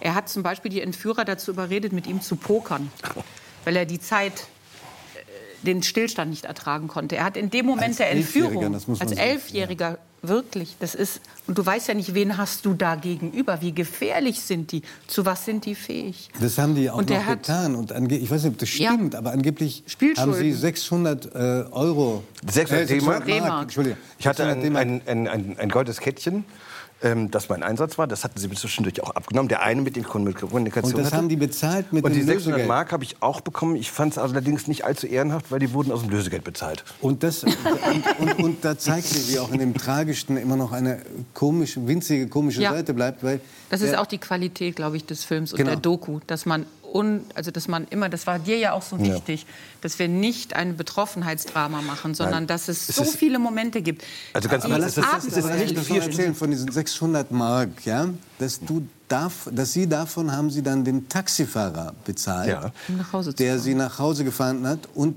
der kriegte Ärger deswegen. Ja, ja, die Sache war ja die, der Taxifahrer, also ich meine, ich wollte ja alles nur, nur, nur nach Hause. Wenn nicht, da gab es eine Notrufsäule. Später hat die Polizei mich gefragt, Johannes, warum hast du denn nicht diese Notrufsäule betätigt? Das war bei der Freilassung. Da sage ich, ja, die ist ja nur für Notfälle. Mein, aus meiner Sicht hat es ja nicht gebrannt oder sonst was. Es war ja jetzt größtenteils überstanden. Ich habe nur zugesehen, dass ich nach Hause komme. Und dann war ich in so einem kleinen Minidorf, links zwei Häuser, rechts acht Häuser und so eine Dorfkneipe. Und dann hat mich jemand aufgegabelt und ich sagte, ich will halt ein Taxi haben. Ich, mir war klar, wenn ich jetzt die Polizei rufe, dann komme ich überall hin. Aber nicht nach Hause. Ich wollte ja nach Hause Das, einfach. das, das haben Sie damals sofort verstanden. So, und dann habe ich so überlegt, tue ich natürlich besser 100 Mark in die eine Tasche für die andere. Kann ja sein, es gibt ja Leute, die einem sowas auch abnehmen. Ne? Weiß man nicht. Und bin dann also los und dieser Taxifahrer hat mich dann nach Hause gebracht. Der wurde während der Fahrt dann auch immer stille, weil es war ja vorher Nachrichtensperre. Der wusste jetzt auch nicht alles genau Bescheid. Wollte dann aber gerne denjenigen darstellen, der mich quasi gefunden hat nach Hause gebracht. Habe ich gesagt, nee, ich hatte ja selber echt, ehrlich gesagt, ein schlechtes Gewissen. Ich, ich, ich hatte ja Schuldgefühle. Ich wollte das selber in Ordnung bringen. Ich sage euch, das ist eines der wichtigsten Aspekte gewesen, dass ich aus eigener Kraft nach Hause gekommen bin. Das ist, das ist glaube ich, psychologisch ist mir nicht klar. Das, sind, das sind, waren, waren unterbewusste Vorgänge. Aber ich habe das durchziehen können. Mich unten an der Einfahrt, also habe ich mich also raus absetzen lassen, habe ihn bezahlt. Und der kam natürlich keine Kreuzung weiter, weil der ganze Hahnwald dort in Köln war ja durchflügt von, von Passanten, die eigentlich äh, getarnte ein Polizisten bisschen waren. straffen die Geschichte, Ja, aber sonst kommen ja. Nur um den Satz zu sagen, der ist natürlich sofort verhaftet worden, zwei Wochen ins Gefängnis gekommen, weil er wurde de- als erstes mit mir gesehen und zweitens... Wurde als Entführer. er hat Lösegeld in der Tasche. Von den 600 Mark, die waren ja aus dem Lösegeld Ist nicht wahr. bezahlt. Und stimmt es, dass er selber in Untersuchungshaft Der kam dann selber erstmal ins Knast. Um Gottes Willen, diese unglaubliche Geschichte. Ecke Hasengarten. Darf ich Du wohnst- kurz fragen? du Hast wohnst ja in der? Nachbarschaft. Hast du Kinder? Fünf Ja, hat er. Derer fünf. Und, und darf ich mal fragen, weil, weil ich kann mich jetzt eher in die Situation reinversetzen, nicht als Opfer zu sein, sondern als Vater von Bitte Kindern. sag nicht Opfer, Überlebender. Das, Überlebende? ja, das will ganz Äh. Wie würde ich als, also wie gehst du als Vater damit um? Hast du Sorge um deine Kinder mehr als ich, andere? Ich, ich, probiere es in zwei Sätzen zu sagen. Ich habe meine Kinder, da waren sie elf Jahre, da war das Taschengeld aus. Ich probierte mal pädagogisch wertvoll zu agieren und sagte, Leute, es gibt kein Taschengeld, ihr könnt gerne die Pfandflaschen zum Supermarkt bringen, könnt euch was kaufen. Dann bekomme ich nachmittags um drei einen Anruf aus der Nachbarschaft. Johannes, du, bei deiner Geschichte, ich habe deine Kinder auf der Straße gesehen. Ich sage, ja, das kann sein. Ja, findest du das nicht verantwortungslos? Ich meine, mehr brauche ich nicht dazu zu sagen. Äh, Aber darf ich- meine darf ich Kinder, darf ihr wer ich- stürzt zweimal im Flugzeug ab. Ich meine, meine Kinder sind, sollten ganz unberührt von den Dingen, die meine Kinder betreffen, aufwachsen. Und das haben wir auch durch, durchgezogen. Sind ja jetzt große Toll. Kinder, 22 Ja. Jahre alt. Und ich bin sehr dankbar. Lebenseinstellung.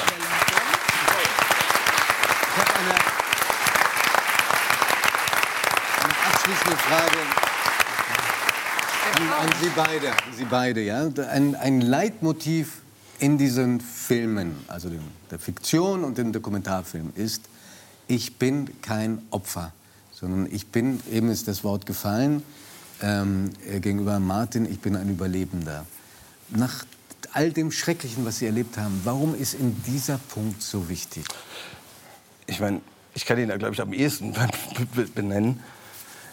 Ich, ich, ich wehre mich mit Händen und Füßen dagegen, weil ein Opfer, gerade nach solchen Ereignissen, das mit leerem Blick, stumm und leise, depressiv, in der Ecke sitzend, über Wochen, über Monate oder über Jahre nach Hause kommt, das ist ein Opfer, der von der Gesellschaft zum Opfer gemacht wird, weil dann jeder sagen kann, ja, Mitleid. bei der, bei der Geschichte kein Wunder, das arme Kind.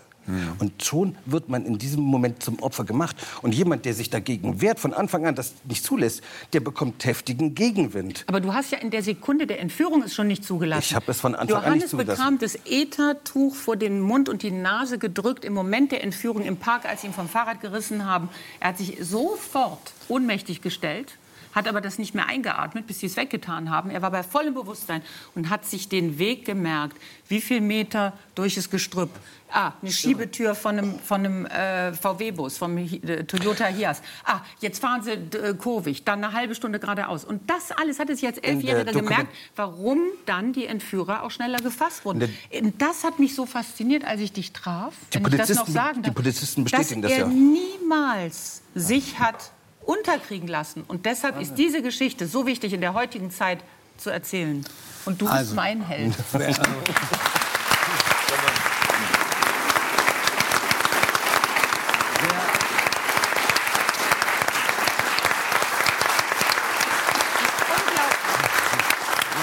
Wer mehr sehen will, nächste Woche. Es ist, ich glaube, wir sind alle schwer beeindruckt von dem, was Sie beide erzählt haben. Ich, ähm, Ich will es vielleicht abrunden mit einem Satz. Es ist nämlich für mich ein echtes Bedürfnis, diese Opfergeschichte nicht zuzulassen. Und das ist das Ding, an dem ich auch zukünftig missionarisch arbeiten will. Weil es gibt so viele Menschen, die sich an mich wenden. Nach solchen Fernsehsendungen wie heute, der Grund, warum ich das auch mache, die schreiben mir seit sieben, acht Jahren, dass sie das erste Mal wieder einen Blick nach vorne richten können. Und darum geht es. Und wenn ich das ein bisschen vermitteln kann, dann macht es mich und glücklich. ich trage noch nach, dass auch dank eurer Zusammenarbeit ähm, Johannes Erlemann nachts wieder gut schlafen Das wollten wir ja noch auch sagen. Das ist eine ganz wunderbare Geschichte. Ich träume nicht bedanke mehr. mich sehr, auch bei der Produzentin hier. Veronika Ferrer, die natürlich auch Schauspielerin bleibt. Hier und im Ausland. Dankeschön.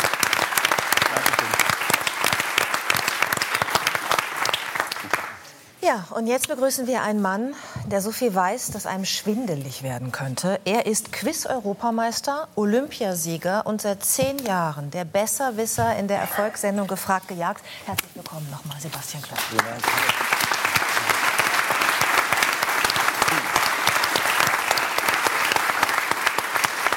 Sebastian, wenn man uns nebeneinander ins MRT legen würde, dich und mich gemeinsam, wie würden sich unsere beiden Gehirne unterscheiden? Ich glaube, ich weiß, worauf du anspielst.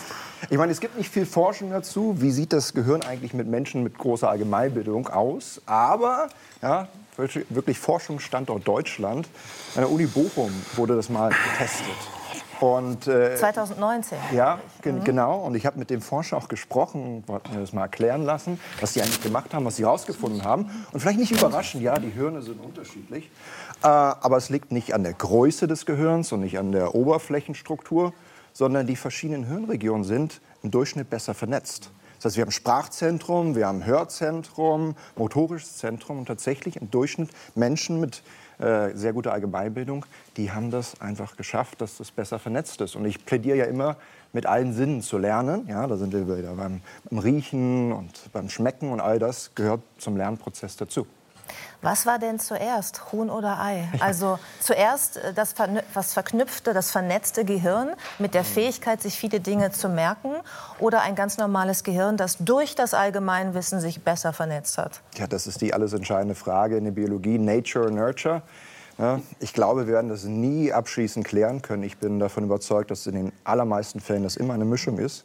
Heißt auch, klar, es gibt gewisse genetische Grundlagen, äh, das Talent, aber natürlich auch die Fähigkeit, das zu trainieren und bewusst zu verbessern.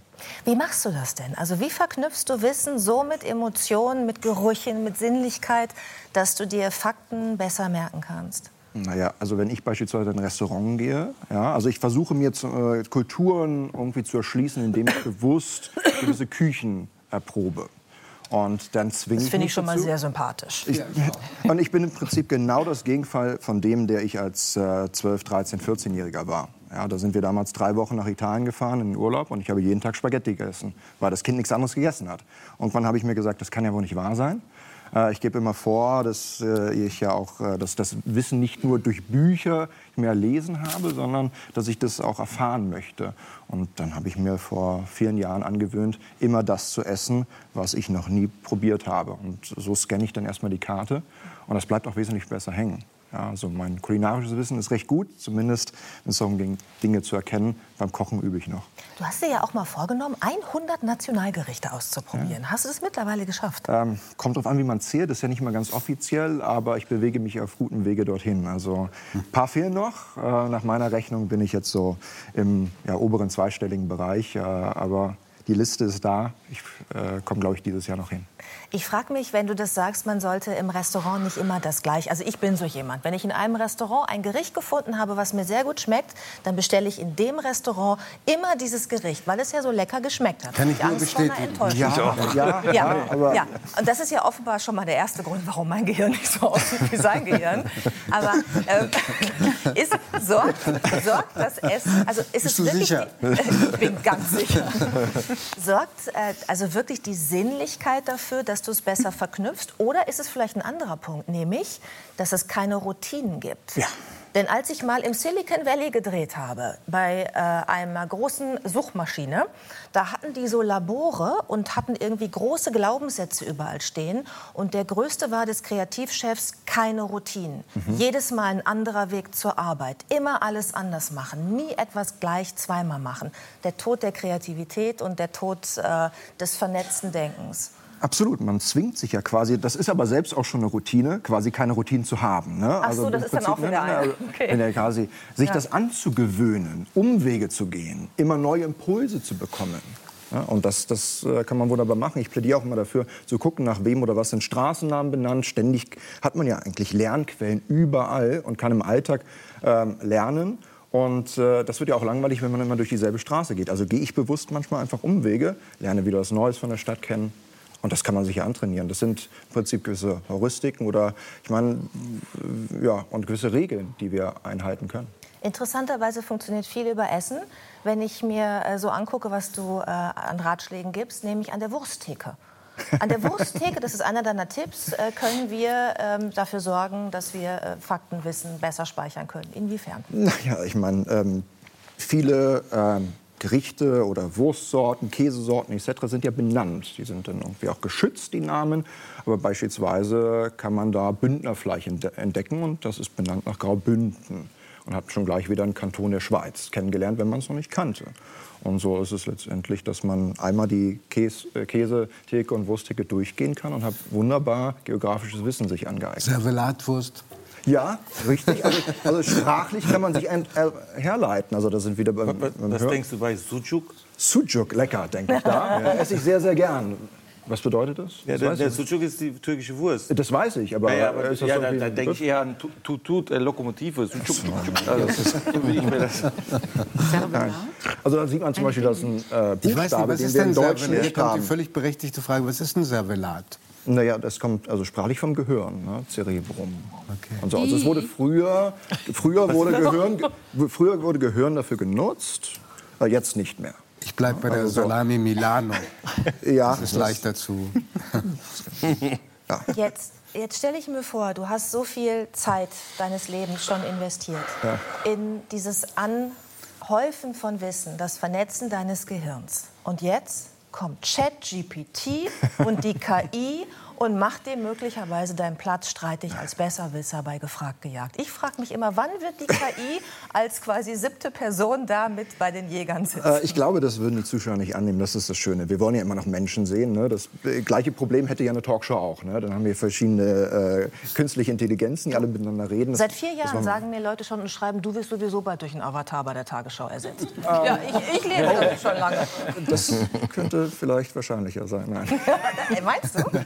Ja? Ich weiß nicht, aber es ist, es ist natürlich so, ich, ich äh, nutze ChatGPT. Ich finde es großartig. Ich, ich plädiere auch dafür, so früh wie möglich damit zu beginnen.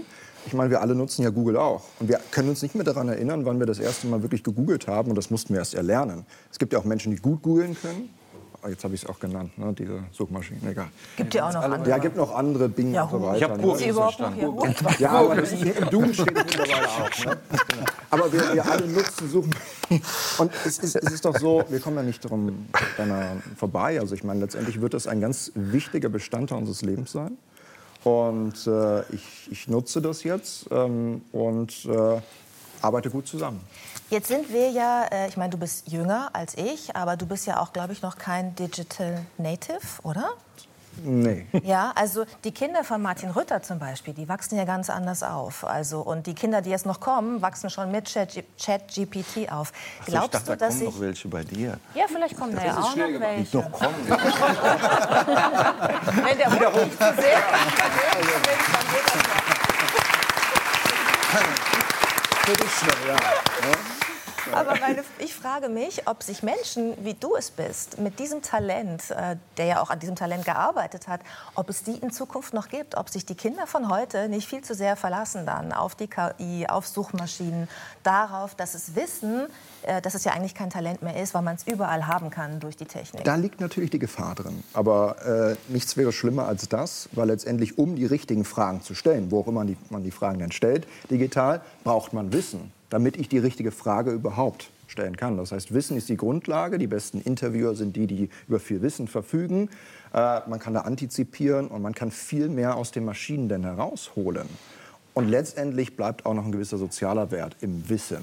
Ja, weil letztendlich wir alle haben Wissen und können dann, haben dann verschiedene Anknüpfpunkte, über die verschiedensten Themen überhaupt zu reden. Und grundsätzlich, wir, ich meine, es ist keine hohle Phrase, lebenslanges Lernen. Wir alle stehen vor der, quasi vor der Herausforderung, uns ständig weiterzubilden, weil was ist morgen, wissen wir nicht.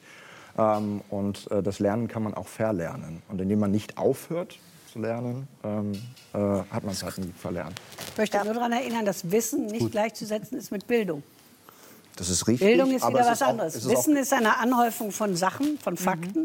Bildung ist eine Verknüpfung der Kultur, in der man lebt, dass man Dinge voneinander unterscheiden kann, dass man weiß, was einen geprägt hat, Literatur, Musik, Bilder, Malerei. Das ist was ganz anderes Das als ist, reines Wissen. das ist richtig, aber die Verbindung von Dingen, also Bildung bedingt Wissen. Es gibt viele, die den Fehler machen, zu sagen, oh je, ich brauche ja diese ganzen einzelnen Fakten nicht, ich bin ja gebildet, ich erkenne die Zusammenhänge. Die Zusammenhänge kann ich aber wesentlich einfacher, wenn ich auch die faktische Grundlage habe. Weil ansonsten ist es im Prinzip Sophisterei und ein bisschen Erzählung, ohne tatsächlich etwas einordnen zu können. Ich muss nicht jede Jahreszahl wissen, aber es ein bisschen einzuordnen und ein bisschen ähm, quasi Faktenwissen zu haben, hilft halt in der Struktur.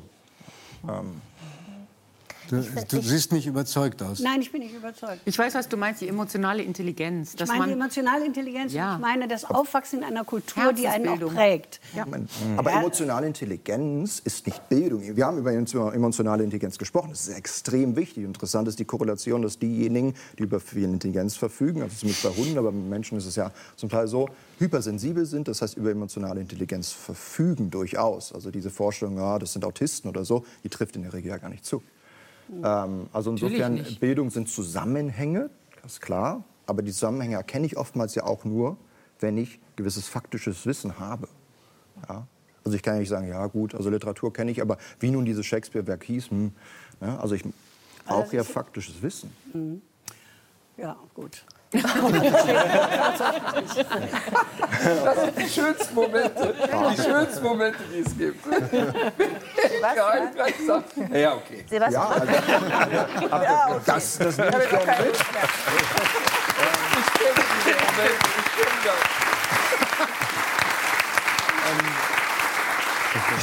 Sebastian, macht es dich fuchsig, wenn du etwas nicht weißt? Ja, klar. Aber, aber ich bin sehr glücklich. Ich bin dann vor allem glücklich, weil ich weiß, wo habe ich die Lücke. Ich möchte ja Lücken schließen. Das ist ja quasi essentieller Bestandteil meiner Identität. Ja, das hat mich erst zu dem reifen lassen, das hat mir das Selbstbewusstsein gegeben. Niemand hätte je gedacht, dass ich mal vor einer, auf einer Bühne stehe, vor die Kamera gehe. Und das war meine soziale Rolle und es ist immer noch.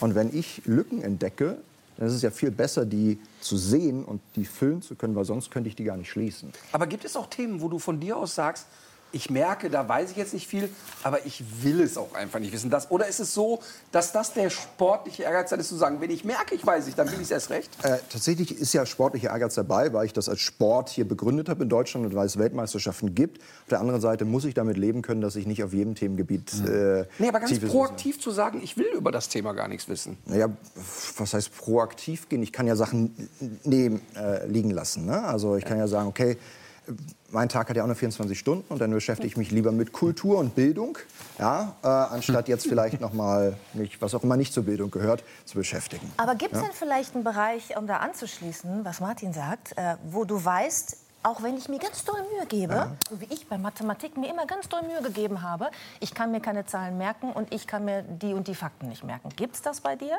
Ja, natürlich habe ich das auch. Naja, ähm, ähm, kurioserweise, gerade die Dinge, die ich oft gerne auf Hemden oder Anzügen trage, ich habe ein Problem, mir tatsächlich Was Blumen ist das, zu- eine Artischocke? Das ist eine Artischocke. Die habe ich noch erkannt. Also habe ich mir bestätigen lassen hier, dass es Ja. wirklich eine Artischocke ist. Aber ansonsten kann ich mir tatsächlich Blumen sehr schlimm mehr merken. Also die Form von Blumen. Ich erkenne noch eine Rose, eine Tulpe. Aber es gibt ja Menschen, die haben Probleme, Gesichter zu erkennen. So Prosopagnosie. Brad Pitt hat das. Ja, genau, genau. Äh, wundersamerweise ist er trotzdem ein herausragender Schauspieler, obwohl er die Gesichter ja gar nicht so lesen kann. Wundersamerweise ist das Faktenwissen, das ich mir merken kann. Ja, das ist großartig. Ja, emotional vielleicht, ja, verknüpft. Ja, Möglicherweise. aber, aber Wenn Sie vor der Pietà von Michelangelo stehen. Stand ich schon, ja. Ja, dann wissen Sie wahrscheinlich, dass sie 1499 entstanden ist, dass Michelangelo 25 Jahre alt war. Das ist alles Wissen, was man sich anlesen kann. Begreifen Sie, was Sie da sehen, was Sie da in Stein sehen? Eine von Schmerz versteinerte Frau, einen, die einen toten Mann auf dem Schoß hält, Oh, der ihr Sohn ab. ist. Sie ist aber viel zu jung, als dass er ihr Sohn sein könnte. Das heißt, Michelangelo hat eine junge Frau gezeigt. Das sagt uns, dass er gedacht hat, eine Jungfrau bleibt in Ewigkeit sündenlos und also auch schön, also auch jung. Und sie hat einen jungen, toten Mann im Arm, der ihr Sohn ist. Damals wurde ja sehr gelästert darüber, das sollte verschwinden. Nur weil es ein Borgia-Papst war, durfte es im, äh, im Petersdom bleiben. Frau Heidenreich, jetzt hauen Sie aber raus. Ja, ich hau raus. Ich möchte, das, ich möchte wissen, ob er fühlt, was da passiert ist. Was ein 25-jähriger Mann aus Stein so geschaffen hat, dass man weinen möchte und die Hand dieser Figur ergreifen, weil man nicht begreift, dass es Marmor ist. Wenn man nur weiß, dass es 1499 entstanden ist und dass Michelangelo 25 Jahre alt war, Ja, hat das Kunstwerk in ihm nichts ich, ich glaube, Sie, bewegt. Aber wenn, Sie, wir kennen uns nicht. Nein. Nein, und das ist, glaube ich, das Problem, weil Sie mir unterstellen. Nein, lerne- ich unterstelle zum nicht. Beispiel ich frage keine nur, Fakten. ich Ja, frage nur den Unterschied dann- zwischen dann- Wissen, Ja, ja. Bildung und Gefühl. Ge ge genau, genau. Also wissen Sie, ähm, ich stand vor einem Werk von Michelangelo und habe geweint. Schön, Ja, spricht für Sie. das ich war, der, auch. Mhm. das war der David, als ich rechts eingebogen bin äh, in Florenz. Und der war schön beleuchtet. Und ich bin ein ähm, heterosexueller Mann, aber mich hat das sowas von umgehauen. Mhm. Ich fand es so schön. Das ist meine Definition von Schönheit. Und das hat dann weniger was mit Wissen zu Das tun. Es gut. merkt sie, also ich merke mir das dadurch. Ja. Aber ich fühle Also das. Sie sind anrührbar und Sie sind nicht jemand, der mit Jahreszahlen und Fakten durch die Nein, ich habe, also wir haben heute was über Listen Ja, ja, die gelernt. Vielwisser, ich, habe, Elke? äh, ich, ich sitze nicht da. Vielwisserei. Die Vielwisserei, Ich- ich- die ich- geht mir so auf den Keks. Aber ganze Frau Quizerei.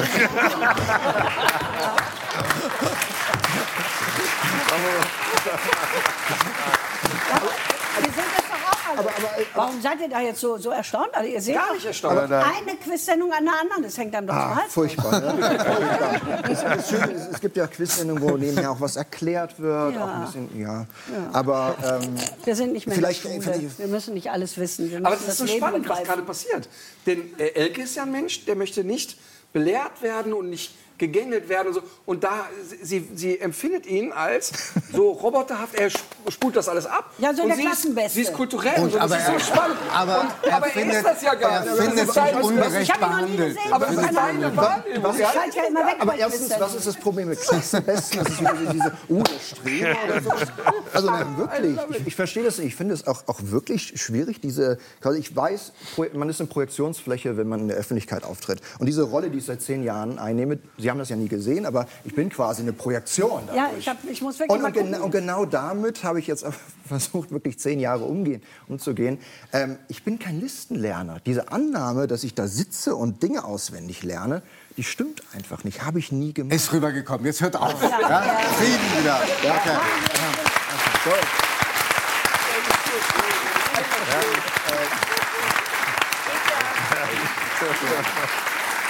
Möglicherweise eine Idee zur Befriedung der Situation. Ja. Ist alles Frau. Heidenreich. Nein, ist, wir haben gar keinen Streit.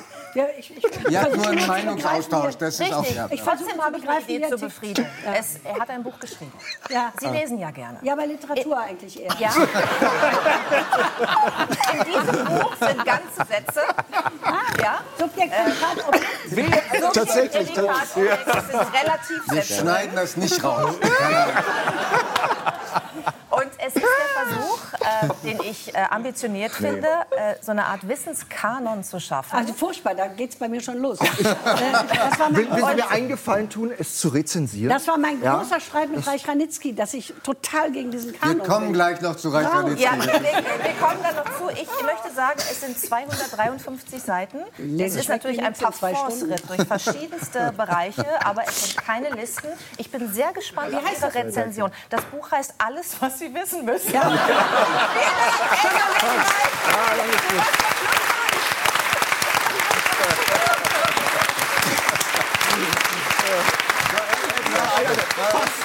steht Fass, das möchte ich sagen. Ja, bei aller Hybris, Ja. so etwas zu schreiben, da steht ein Fass, das möchte ich noch sagen. Oh ja, das stimmt, das fasst. Also ich freue mich sehr, ich freue mich sehr, dass punktgenau zum Beginn unseres Gespräches Oh ja. Elke Heidenreich die richtige Betriebstemperatur. Herzlich willkommen. Schön, Sehr dass Sie da gerne. sind.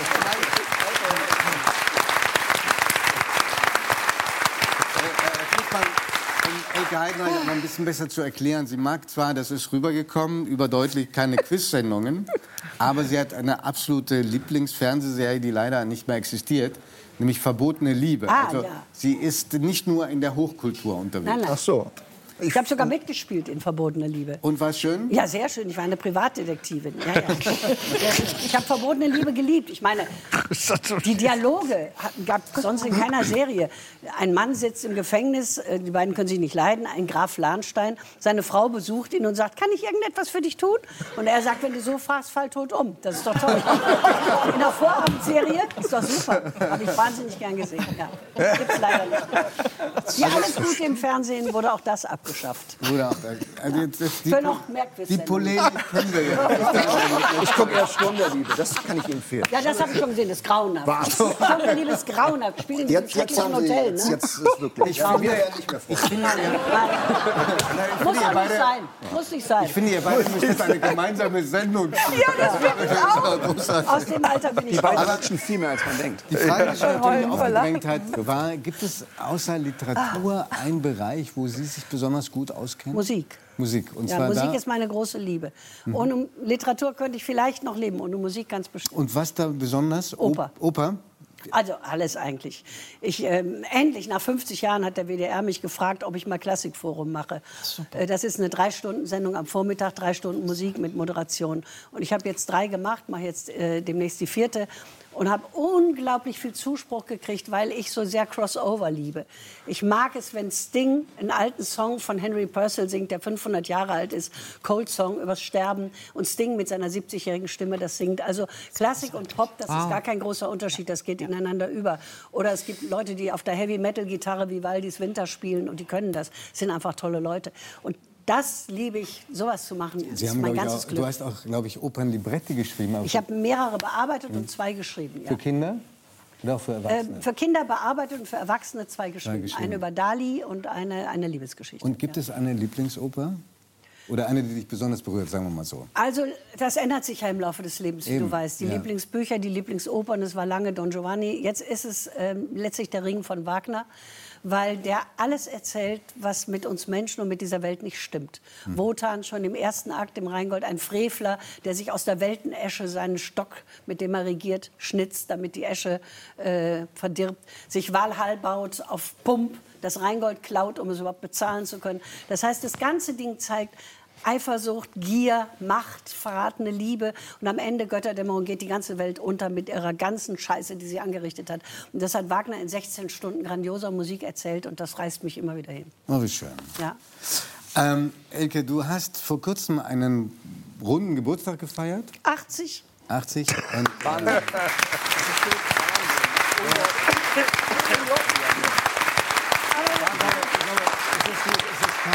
keine ich habe ja nie einen Hehl draus gemacht, dass ich, Ja, nee, es hat, ich aber es ist auch, glaube ich, keine plumpe Anmache auf der anderen Seite, wenn jetzt jeder denkt, was, die schon 80 Ja, kann weiß sein. ich. Ich habe mich ganz gut gehalten. Aber äh, das hat was mit guten Genen zu tun. Ich habe nie gesund gelebt. Ich habe geraucht. Ich trinke zu viel. Sport ich schlafe zu wenig. Sport Niemals Sport. Bist verrückt. äh, nein, ich habe nur eine halbe Lunge. Wie soll ich Sport machen? Äh, ich habe ähm, ich hab das Leben wahnsinnig geliebt. Ich liebe das Arbeiten. Ich habe auch viel geliebt in meinem Leben. Ich bin immer mit Leidenschaft getrieben für die Dinge, die ich mache und für Menschen, die um mich herum sind. Und wahrscheinlich hält einen das einigermaßen frisch. Ich kann euch aber sagen, wenn ich morgens aufstehe, fühle ich ganz genau, wie alt ich bin. 108. Dann dauert es ein paar Stunden, dann bin ich 80, dann noch eine Stunde und am Abend bin ich dann so zwischen 50 und 60. Okay. Ja. Und wir haben einen kleinen Film vorbereitet. Oh, habt ihr an mir nicht erzählt. Erinnern an ein paar Dinge, die du schon gemacht hast. Elke Heidenreich hat ein Buch geschrieben, gerade wieder, das mich ziemlich begeistert hat. Auch wie schön. Ähm, es ist offiziell ein Kinderbuch, aber ich finde auch Erwachsene können so wahnsinnig viel daraus lernen. Und Es ist, wie alle Kinderbücher, die ich gemacht habe, ist mein viertes Kinderbuch, letztlich ein Buch für Erwachsene und über Erwachsene. Ich kann nicht über Feen, Zwerge und, und äh, Geheimnisse im Wald schreiben. Ich schreibe immer über das tägliche Leben und das kennen Kinder ja auch. es heißt Frau Dr. Moormann und ich. Frau Dr. Moormann ist die Nachbarin, die sich keiner wünscht. Und im, sagen wir mal, die dritte Nebenperson, die nicht im Titel auftritt, ist der Hund. Ähm, Hund. Ähm, relativ schlecht erzogener, aber sehr sympathischer Hund, muss man dazu sagen, über den sich Frau Dr. Moormann immer wieder äh, aufregt. Aber was ich nicht Warum vergessen... bellt das Tier? Ja. fragt sie immer. Schöne Frage. Ne? ja. Warum Ähm, springt und- es aufs Sofa? ja, warum bellt das Tier? Man weiß es nicht. Und ähm, was schön ist, ist auch, also sollte man nicht verschweigen, es gibt so hinreißende ähm, äh, Zeichnungen von Michael Soba. Ja, Michael Sowa und ich haben schon zwei Bücher zusammen gemacht. Norejevs Hund und äh, Erika, das berühmte Weihnachtsschwein. Und wir, ähm, wir kennen uns kaum, aber wir verstehen und mögen einander in der gleichen Art Humor. Und er wurde gefragt und hat gleich zugesagt und hat mich sehr gefreut und hat die Bilder gemacht. Wie sind Sie denn so als Nachbarin? Och, ich glaube, ich bin ganz nett und still. Also es ist, ich bin ja pflegeleicht. Still? Ich lese doch den ganzen Hm, Tag, so. da passiert doch nichts. Ähm, ich habe auch eine sehr nette Nachbarin, also die ist es nicht, die ist nicht das Vorbild. Die hat auch einen Hund und unsere beiden Hunde mögen sich und spielen zusammen und wir beiden Nachbarinnen mögen uns. Aber ich kenne auch andere Nachbarn und da hat eine äh, Modell gestanden für diese Frau Dr. Moormann. Ich selber bin relativ unauffällig, aber bei mir ist immer ein bisschen unordentlich. Das regt schon mal manchmal Leute auf. Und weiß Frau Ich Dr. Moormann inzwischen, nicht oft genug, dass du ihr ein. Buch äh, ge- gewidmet hat? Weiß sie das? Nein, die ist längst tot, die Ah, das okay. war. Und ähm, es ist auch, das meiste ist Fantasie. Ich bin durch so eine mal draufgekommen und dann habe ich den Rest mir ausgedacht. Aber sie hat auch liebenswerte Seiten. Natürlich haben wir doch alle. Denn, denn sie kennt Nicht sich wahr? zum Beispiel. Sie kennt sich zum Beispiel. sie, zum, Beispiel- sie kennt sich zum Beispiel sehr gut aus, anders als Herr Klussmann, mit äh, Blumen und Pflanzen. Ja, das tue ich. Ständig Ich wird, habe einen großen Garten. ständig wird sie, wird- werden die, ihre Figur, also wird verbessert und wird gesagt, das nennt sich nicht Pusteblume, sondern so. Ich weiß jetzt gar nicht auswendig, ich habe es nachgeschlagen bei Google, wie die Pusteblume auf, äh, auf Latein heißt. Und es sind, das Buch enthält ähm, alle möglichen Lebensweisheiten, auf die ich auch noch kommen will. Aber eins interessiert mich sehr: die Teddybären, die da vorkommen. Hast du die wirklich? Die habe ich alle, die sitzen zu Hause. Fritz, Paul, Bruno und Kimchi. Kimchi ist was? Ja, also koreanischer fermentierter. Ja. Fermentierter Können die Kohl. auch reden? Wer? Die Teddybären? Natürlich. Ja, aber genau das, als die Frage aufkam, Natürlich. was ich mitnehmen würde. Ich habe die Obhut für die, für die, Teddybären. quasi Bären äh, und äh, ja, Kuscheltieren meiner Mutter. Also falls sie... Die mitnehmen. Sind, die, Ja. sind die, diese Bären schon sehr lange mit dir? Ja, Fritz ist aus meiner Kindheit, aber das ist eigentlich gelogen. Ich hatte genau diesen Fritz, so ein gelber Bär mit einem harten Leib, wo Holzwolle drin ist. Ich bin ja ein Kriegskind und äh, da hatte man nichts Schickes. Die flauschigen Sachen kamen erst später. Und meine Mutter hat immer alles, wenn ich erwachsen wurde, weggeschmissen. Oh. Du bist jetzt zwölf, du brauchst keinen Bär, der kam in die Mülltonne. Und später wurde ein Spielwarengeschäft irgendwo aufgelöst und da saß genau dieser Bär. Dann habe ich den wieder gekauft, dreckig gemacht, verstrubbelt und behauptet, es sei mein Fritz. Es ist nicht mein Fritz, aber für mich ist das. Und die anderen kamen nach und nach dazu. Und ähm, Sprichst du mit denen? mitunter schon. Ja, dann sage ich, jetzt rückt mal, ich brauche den Sessel selber und, setze sie was- auf den und, Boden. und folgen die dir? Ich habe das Gefühl, dass sie nachts Dinge treiben, von denen ich nichts weiß. Und das habe ich ja in dem Buch auch geschrieben. Also, wie kommt die Leberwurst plötzlich mitten auf den Küchentisch? Wieso ist das Klavier offen? Ich habe es doch zugemacht. Also, ich traue ihnen nicht. Die gucken. Quiz-Sendungen. Ähm, du hast einen sehr klugen, liebenswürdigen Lebensgefährten mit einem wunderschönen Namen, Marc Aurel, eine meiner Lieblingsgeschichten, äh, Figuren in der Geschichte. Ja, ein sehr toleranter Kaiser. Ich glaube, das muss man mit dir auch sein, tolerant. Wo steht ne? sein Denkmal? Marc Aurel? Kapitol? Gut. Sehr gut. Hey. Guck mal, das ist mein Mann.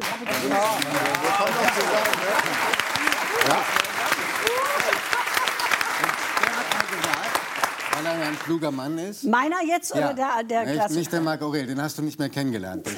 Mein, mein Marc Aurel. Dein Marc Aurel hat mal gesagt, die Elke hat auch deswegen so eine Affinität zu Bären oder so, weil sie nie richtig Kind sein durfte. Hat er das gesagt? Ja. Ach, guck Und an. sich das sozusagen Ja. mitgenommen hat im Leben. Kann schon sein. Diesen, diesen Raum auch noch Kind sein zu dürfen. Ja, das hat vielleicht damit zu tun. Ich habe äh, auch noch andere Puppen und Stofftiere zu Hause rumsitzen. Das gibt mir irgendwie ein kuscheliges Gefühl, was ich als Kind nicht hatte. Das stimmt schon. Ich bin nicht ganz so wahrscheinlich wie du, Martin, aufgewachsen, aber ich bin ein Kriegskind und die Eltern hatten andere Sorgen. Die Väter kamen völlig verletzt und, und mit diesem großen Irrtum aus diesem Krieg zurück. Die Frauen waren hart geworden und glaubst du denn, dass 43 eine Frau ein Kind wollte, im Kriegsurlaub gezeugt? Also wir wurden durchgezerrt.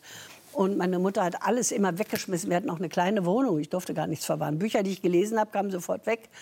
Und das hat mich irgendwie. Vielleicht ist das psychologisch, dass ich das nachholen wollte. Kann schon sein. Ich denke über sowas gar nicht nach. Aber eins verbindet einfach. euch schon, nämlich dass ihr beide unabhängig voneinander auch gesagt habt, auch wenn man eine schwierige Kindheit hat, es darf nicht das, Das ganze Leben bilden. beschäftigen, Es gibt nein. so viel anderes noch. Ich hatte so viele Chancen, Möglichkeiten, so viel Glück. Ich hatte zwei wunderbare Ehemänner. Ich habe jetzt diesen Freund. Ich habe Freunde, einen großen Freundeskreis. Ich habe genau den Beruf, den ich immer haben wollte. Ich habe Erfolg mit dem Schreiben, was ich mir so wahnsinnig gewünscht habe. Das hat tatsächlich geklappt. Das ist doch toll. Und da ist doch nun meine Kindheit nicht mehr an irgendwas schuld, sondern die Freunde und die Leute, die mir die Chancen gegeben haben. Ich bin unglaublich dankbar für mein Leben. Und die Kindheit war ein Teil, der mir Kraft gegeben hat und mich Kraft gekostet hat. Als wir den Mehr nicht. Film gerade gesehen haben und äh, die Rede davon war, dass äh, dein größtes Talent nicht die Diplomatie ist, Nein, wirklich nicht. haben zwei Leute richtig gesagt, ja. Einmal du und einmal Herr Klussmann. Ja, der hat ja gerade gespürt. Ja. Gibt es Dinge, wo du mit den Jahren ein bisschen milder geworden bist oder wo du sagst, ich habe mal zu doll zugelangt, im, auch im öffentlichen Urteil? Ja, natürlich gibt es das, äh, ganz klar. Aber ich bin jemand, der nicht groß zurückblickt im Sinne von Reue. Ich sage dann, das war falsch. Also man könnte diskutieren, warum ich meine Sendung Lesen verloren habe. Ich habe sehr deutlich meine Meinung gesagt. Über das ZDF damals? Ich glaube, ich habe das ZDF einen kulturlosen Haufen genannt oder Ja. so. Ich weiß gar nicht mehr genau beim ZDF. Und dann war ich natürlich raus. Ähm, und dann bin ich traurig. Nein, und du ich hast sogar dann- noch gesagt, und wenn man mich rausschmeißt, dann ist doch. es so. Genau. Ja, haben und sie dann haben gemacht. die den Gefallen Ich getan. kann mich dann auch entschuldigen, habe ich auch gemacht. Ich habe mich entschuldigt und gesagt, das hätte ich besser formulieren können. Ist öfter in meinem Leben passiert. Aber letztlich habe ich das wirklich gedacht und dann darf man es auch nicht bereuen. Ich hätte es mir verkneifen können, weil Also dann ich, die Sendung los. Ich fremdle manchmal, also ich, ich bewundere natürlich und habe den größten Respekt vor Kritikern. Ich selber könnte das nicht sein, weil mir die Leute zu sehr leid tun. Du hast mal, ich frage dich das auch deswegen, weil der eine davon gerade dieses Jahr gestorben ist. Du hast mal über Grass und Walser gedacht, das sei ekelhafte Altmännerliteratur. Nur über die Liebesgedichte, die Sie geschrieben haben. Gut, Sie haben, also beides sind ganz anerkannte Schriftsteller und ich habe in einer meiner Geschichten, zitiere ich immer voller Bewunderung aus dem, ich glaube aus dem Goethe-Buch von, da sind sie, aus dem Goethe-Buch von Walser, den wunderbaren Satz, ähm, wenn du kein Virtuose im Vergessen bist, verblutest du auf der Intensivstation Erinnerung. Das hat ja jetzt mit Satz. unserem Gespräch zu tun. Äh, und ich äh, schätze beide als Schriftsteller durchaus. Aber sie haben beide, genau wie Garcia Marquez, als sie alt wurden, etwas schmierige, frauenfeindliche Gedichte und Fantasien auf die Welt losgelassen, die ich nicht nötig fand. Und dazu habe ich mich geäußert. Und also kein Wort zurück schließlich. Kein Wort zurück. Nein. Sehr gut.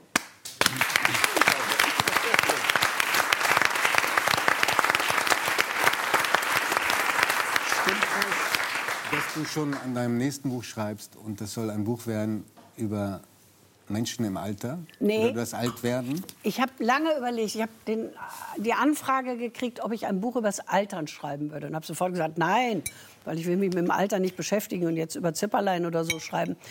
Und dann habe ich abends in meinem Bett gelegen und wenn man ganz allein ist und nachdenkt, weiß man ja immer, was richtig ist. Ne? Man tut es nur nicht immer, aber man weiß es. Und dachte, Elke, du solltest das schreiben.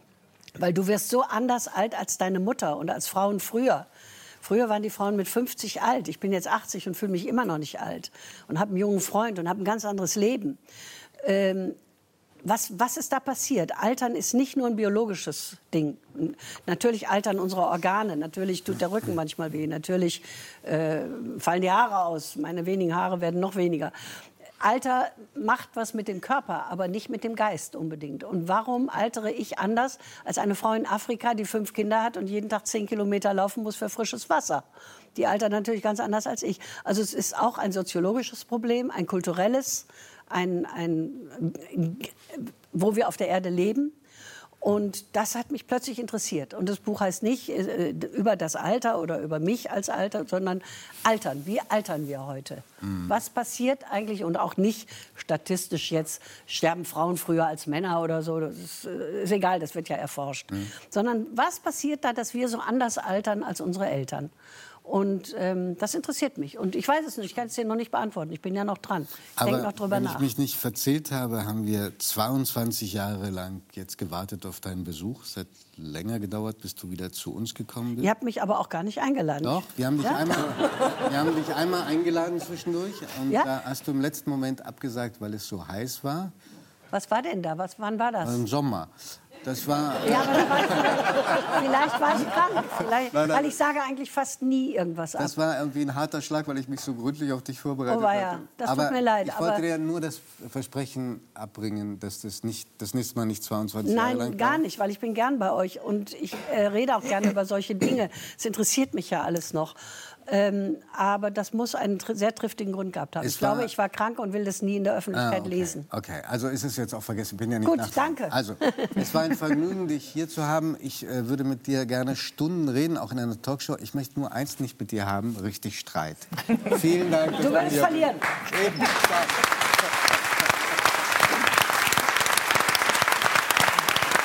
Das glaube ich sofort. Du bist zusammen.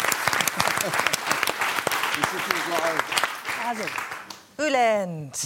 Ja. Ceylan ist da. Und ich freue mich so Auch deshalb, weil wir heute über ein etwas anderes Thema sprechen werden, als wir es sonst getan haben. Wir werden möglicherweise nur sehr kurz über Fußfetischismus sprechen. Okay. Wir werden sehr wenig über Comedy sprechen, aber ganz viel über Musik, die in deinem Leben eine ganz große Rolle spielt. Musik war immer schon in deinen Bühnenprogrammen also ein Teil. Und jetzt arbeitest du an deinem ersten richtigen, ernstzunehmenden Album. Wie ist es dazu gekommen? Ja, ernst zu nehmen in dem Sinne, also auch natürlich Lieder mit Augenzwinkern, aber natürlich im Metal-Rock-Bereich. Ne? Und ich habe das schon immer gemacht. Ich habe ja eigentlich ist es wird gerade so mein Jugendtraum war und ich fühle mich gerade so ein bisschen wie ein Newcomer, so, so der jetzt gerade sich auch in äh, irgendwo beweisen muss. Wobei ich schon auch auf Wacken war, zweimal vor 80.000, habe dann auch da mal ein Lied oder so gesungen. Und das war deswegen so eine Sensation, weil eigentlich geht das nur mit Band. Und ich habe gesagt, ich äh, ich mache das halt, äh, dafür habe ich jetzt kein Geld für die Band. Also auch Scheiß einfach nur. Und ich singe einfach zwar live, aber äh, es geht über CD damals, ne? so, so ungefähr. Und äh, ja, das war schon immer mein Ding. Also Metal Rock äh, ist immer schon, äh, aber auch mal, also auf dem Album wird, werden auch zwei Balladen sein, weil Peter Maffay schon gesagt hat, mein Freund, du brauchst auch Balladen. Und deswegen habe ich, deswegen habe ich auch Balladen drauf. Also es ist, also es ist sozusagen von richtig krass, äh, mit ernstzunehmenden Songs, als auch äh, mit Augenzwinkern, aber auch eben äh, sehr persönliche Sachen, wie zum Beispiel auch eine Ballade, die auch mit Orchester ist dann, äh, über meine Tochter, über meine erste Tochter, die aus erster Ehe ist, die sehr weit weg wohnt.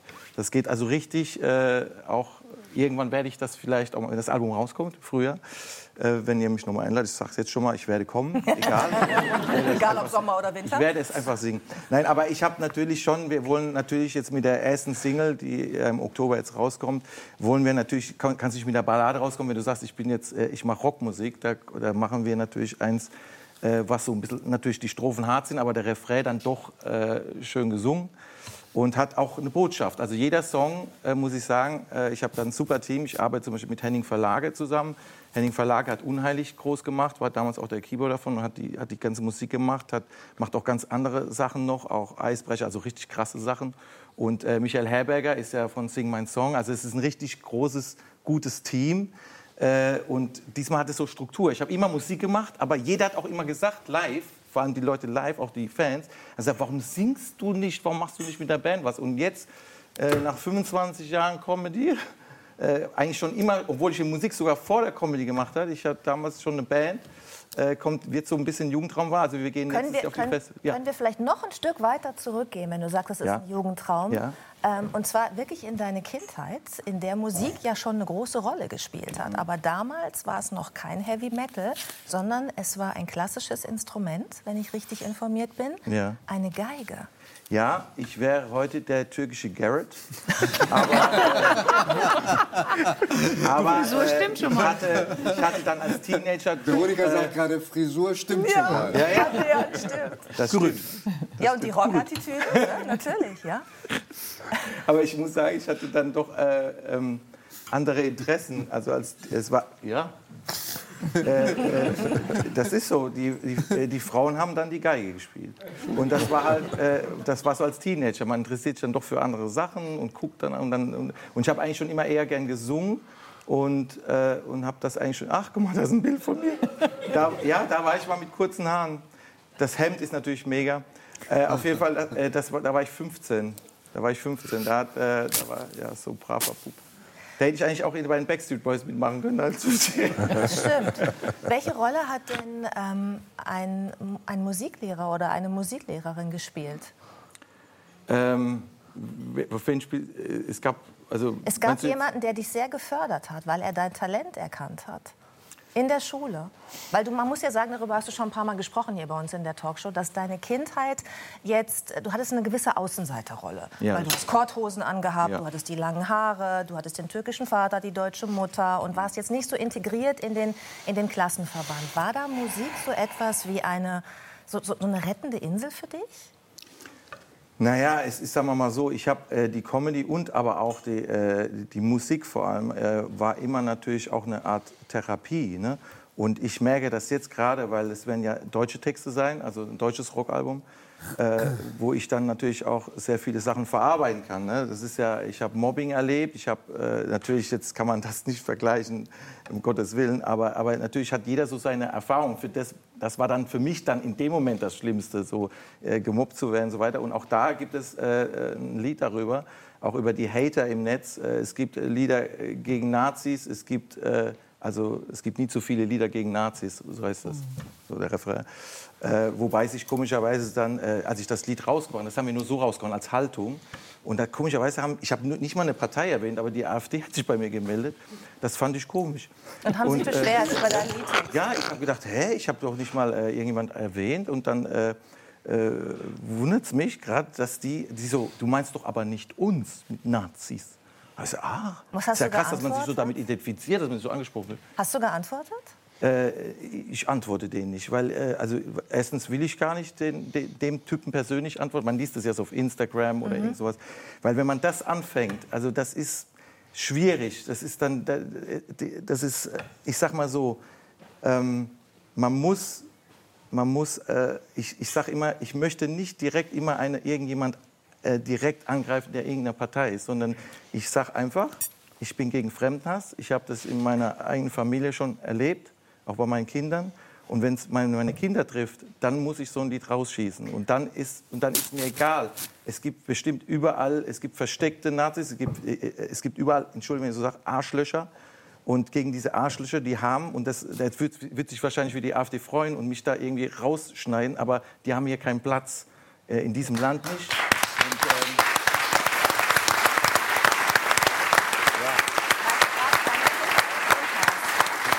Also weil, weil ich bin multikulturell aufgewachsen. Mein Vater ist Türke, Muslim, äh, es lebt nicht mehr. Meine Mutter katholisch. Ich sage immer dann aus Witz, was kommt raus, evangelisch, was er aber so ist.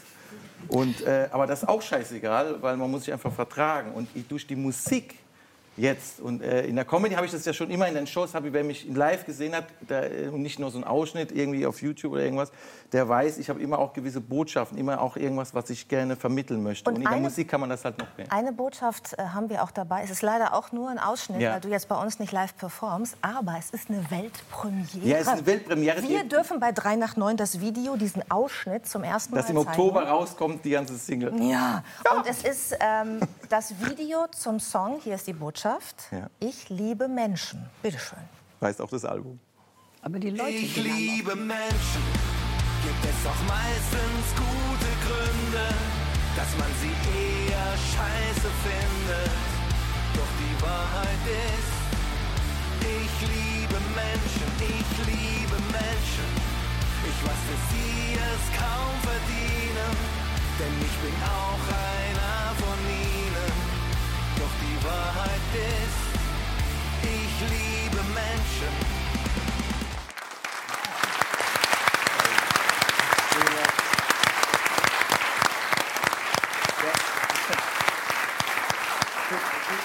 Für die Vermarktung ist es natürlich in solchen Sendern natürlich gut, wenn man den Refrain nimmt. Aber die Strophen sind schon natürlich hart. Die Es sind ist schon ich hab mir das rau, aber das, durchgelesen. muss, aber das ist der Kontrast. Es ist immer dieses zwischen und dann dieses Schöne. Und das, das ist halt so Vor mein allen Dingen Ding. der Text, finde ich, Bülent. Das haben wir ja jetzt auch nicht Ja. im Ganzen gehört, aber du zählst eigentlich auf, wie schrecklich wir sind, wir Menschen. Ja. Was wir uns gegeneinander, also was wir uns antun gegenseitig, wie wir übereinander herfallen, was wir mit der Natur machen, was wir mit dieser Welt machen. Und dann ist immer dieser Refrain, ich liebe Menschen. Warum bist du so ein Menschenfreund? Das ist, äh, ich glaube, das liegt äh, an, an, der, an, an meiner Erziehung, die ich, äh, muss ich sagen, jetzt äh, muss ich meine Mutter da, äh, erwähnen, mein Vater auch, aber der war natürlich etwas zurückhaltender in der Hinsicht. Aber meine Mutter ist so jemand, die geht, die, die macht jetzt hier, die, jetzt, wenn die jetzt hier reingeht, wird jeder sie umarmen wollen. Sie lacht, sie ist lieb, sie ist, äh, sie ist einfach da. Sie hat eine hohe Emotionalintelligenz. Sie hatte leider nicht die Möglichkeit, äh, so die äh, Schulbildung zu genießen. Äh, sie ist Vertriebene, äh, in Ungarn geboren, aber Deutsche sozusagen, äh, die aber dann von Russen vertrieben worden sind nach Deutschland. Also gerade so auch wieder die Russen, naja, aber es ist was anderes. Auf jeden Fall, da war, es halt ein anderes Thema natürlich. Und dann sind die da, äh, ist sie da rüber und hat übrigens auch, ich habe mich da, ähm, habe meine Mutter gedacht, als du gesagt hast, die Teddybären. Meine Mutter hat zu Hause auch unheimlich viele äh, so Stofftiere und so. Und sie sagt, ja, das hatte sie als Kindheit nicht und deswegen liebt sie das. Also ist auch so ein Thema. Und Aber ja, Bülent, ich der- glaube dafür. Als der, als der Refrain lief, ich liebe Menschen, da hat Elke was gesagt, ich habe es aber akustisch nicht verstanden. Ich wollte äh, dir den Satz auch sagen. Ich liebe auch Menschen, aber die Leute gehen mir auf die Nerven. Ja. Aber das ist tatsächlich das, ist tatsächlich das äh, Spannende und auch schade an diesem Ausschnitt, weil ich habe das Lied ja schon gehört. Und es geht die ersten 50 Sekunden derart hart auf die 12, was Menschen alles falsch machen und was Mhm. nervt und so weiter. Und dann ist eigentlich das kommt das. Absurde, dass dieser liebevolle Satz kommt. Ja. Und das ist, äh, wenn Bülent seine Mutter beschreibt, beschreibt er ehrlich gesagt sich. Ich habe mit Bülent mal eine sehr, Dank. sehr intensive Zeit gehabt. Wir haben acht Tage lang gedreht. Das war nicht immer nur witzig, wenn man in einem Fernsehstudio ist mit einer Menge Rabauken. Kristall dabei, Paul Panzer, da ging schon hoch her. Aber das Spannende ist, dass der, dass der Bülent auch alle im Team wirklich sehr herzlich behandelt. Lieber es gibt Mensch. ein Thema, was ihn triggert, und das ist die Familie. Das heißt, da darf stimmt. gar nichts passieren. Und so einen Moment hatten wir auch. Ja. Und da habe ich Bülent das erste Mal so wirklich impulsiv erlebt. Und wo auch alle auf dem Gang dachten, Houston, we have a problem. Ne? Und das ist aber eigentlich das, was du von der Mama beschreibst, weil sie ja auch so eine Klucke ist und die Familie so schützt. Also sie hat es eigentlich total an dich übertragen. Ich schließe mich da voll an. Ich habe Oh dich ab. Ich habe dich kennengelernt bei Mars Singer. Ja. Ich bin als Erste kläglich rausgeflogen. Und deine Liebe und deine Kommentare haben das würdevoll gemacht. Und da hast du Vielen mich wirklich positiv rausgeschossen. Dafür danke ich dir jetzt mal.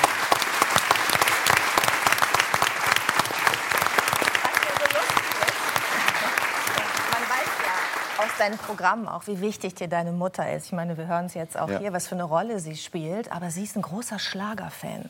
Ja. Jetzt machst du ja Heavy-Metal-Musik. Ja. Ähm, und triffst plötzlich... Aber ich bin komischerweise der einzige Mettler, der, glaube ich, akzeptiert wird bei den Schlagershows. Ich kenne Florian, ich kenne Roland Kaiser. Wir ja, schreiben da wollte ich drauf... Wir genau. schreiben uns. Also ich schreibe so, ja, Roland, alles gut, ja, gut, Was Freund. sagt deine Mutter dazu, dass du dir mit Roland Kaiser schreibst? Ich muss sagen, also die ist natürlich stolz. Ich habe da, das ist eine Geschichte und Roland kennt sie.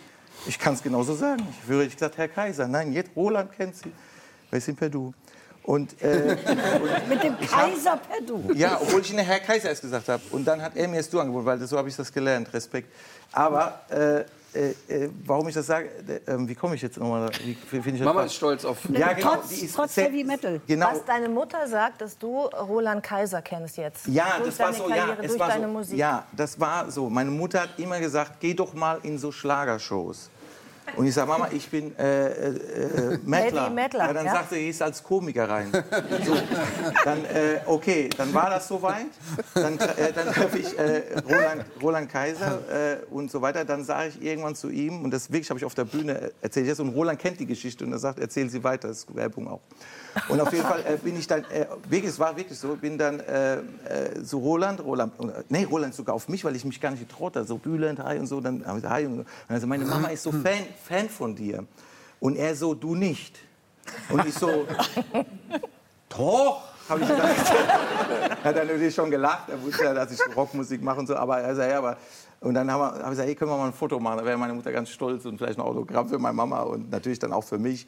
Und dann haben wir dieses Foto gemacht und ich weiß nicht, ob ihr das habt. Aber äh, da, das habe ich dann irgendwann Da mal... ist es. Ja, ach Guck ja. mal, wie deine ah, ja, Mama da, da waren wir auf seinem Konzert, weil ich habe meiner Mutter den größten Traum erfüllt. Sie hat, war auf zwei Konzerte schon in ihrem Leben, aber sie hat Roland Kaiser und diese Möglichkeit jetzt als ja, ich weiß, das kriegt nicht jeder die Möglichkeit, aber ich, wenn ich schon mal in der Öffentlichkeit stehe und ich kenne jetzt ihn, dann wird, wird das jeder in meiner Position seiner Mutter erfüllen. und ich habe meine Mutter auf das Konzert. Aber er ist auch ein besonders netter Mensch. Wahnsinn, wir haben zwei, eineinhalb Stunden vor, vor seinem Konzert haben wir uns am Tisch unterhalten mit meiner Mutter und so. Und, äh, und er hat meine Mutter gelobt. Und ich dachte, uh, vielleicht wird er noch bald mein Vater. Ich weiß nicht. Und, äh, ja,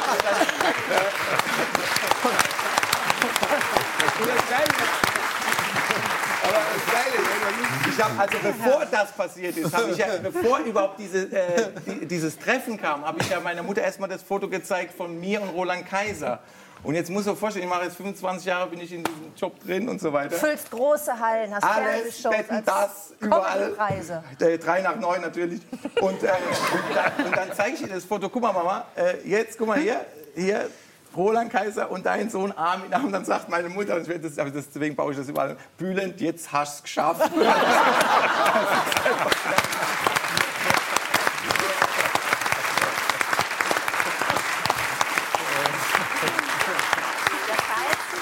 Werden wir es als Fernsehzuschauer noch erleben, dass du als Heavy Metaler in der Silbereisen-Show Stage Diving von der Bühne machst mit deinen Songs? Ich glaube, dass ich habe ja so das Gefühl, dass ich diesen ähm, Peter Maffay, ich bin ja mache mit ihm ja auch noch ein Duett, das wird auch kommen.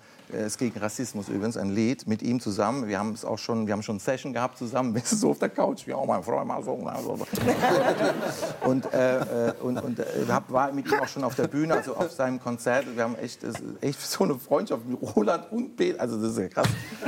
Und der Türke dazwischen, der Peter, der Roland. Aber das war schon. Aber, aber ähm, ja, also ich, ich hab, ich mach. Äh, ähm, also mit Florian wär, war ich auch. Ah, da ist auch Florian. Wie klein er gegen dich ist, ne? Ja, das ist auch, das kann ich jetzt noch erzählen.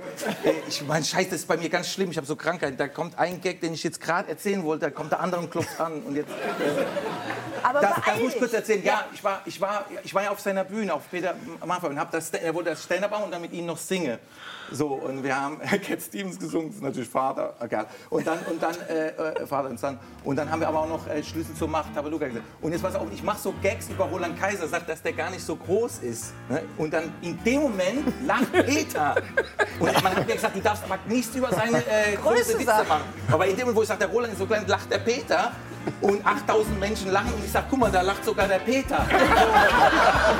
Und dann, Gott sei Dank, er hat weitergelacht, er hat mich akzeptiert, aber ich glaube, beim anderen er sagen, das ist, du bist jetzt nicht mehr mein Freund. Das war echt. Äh.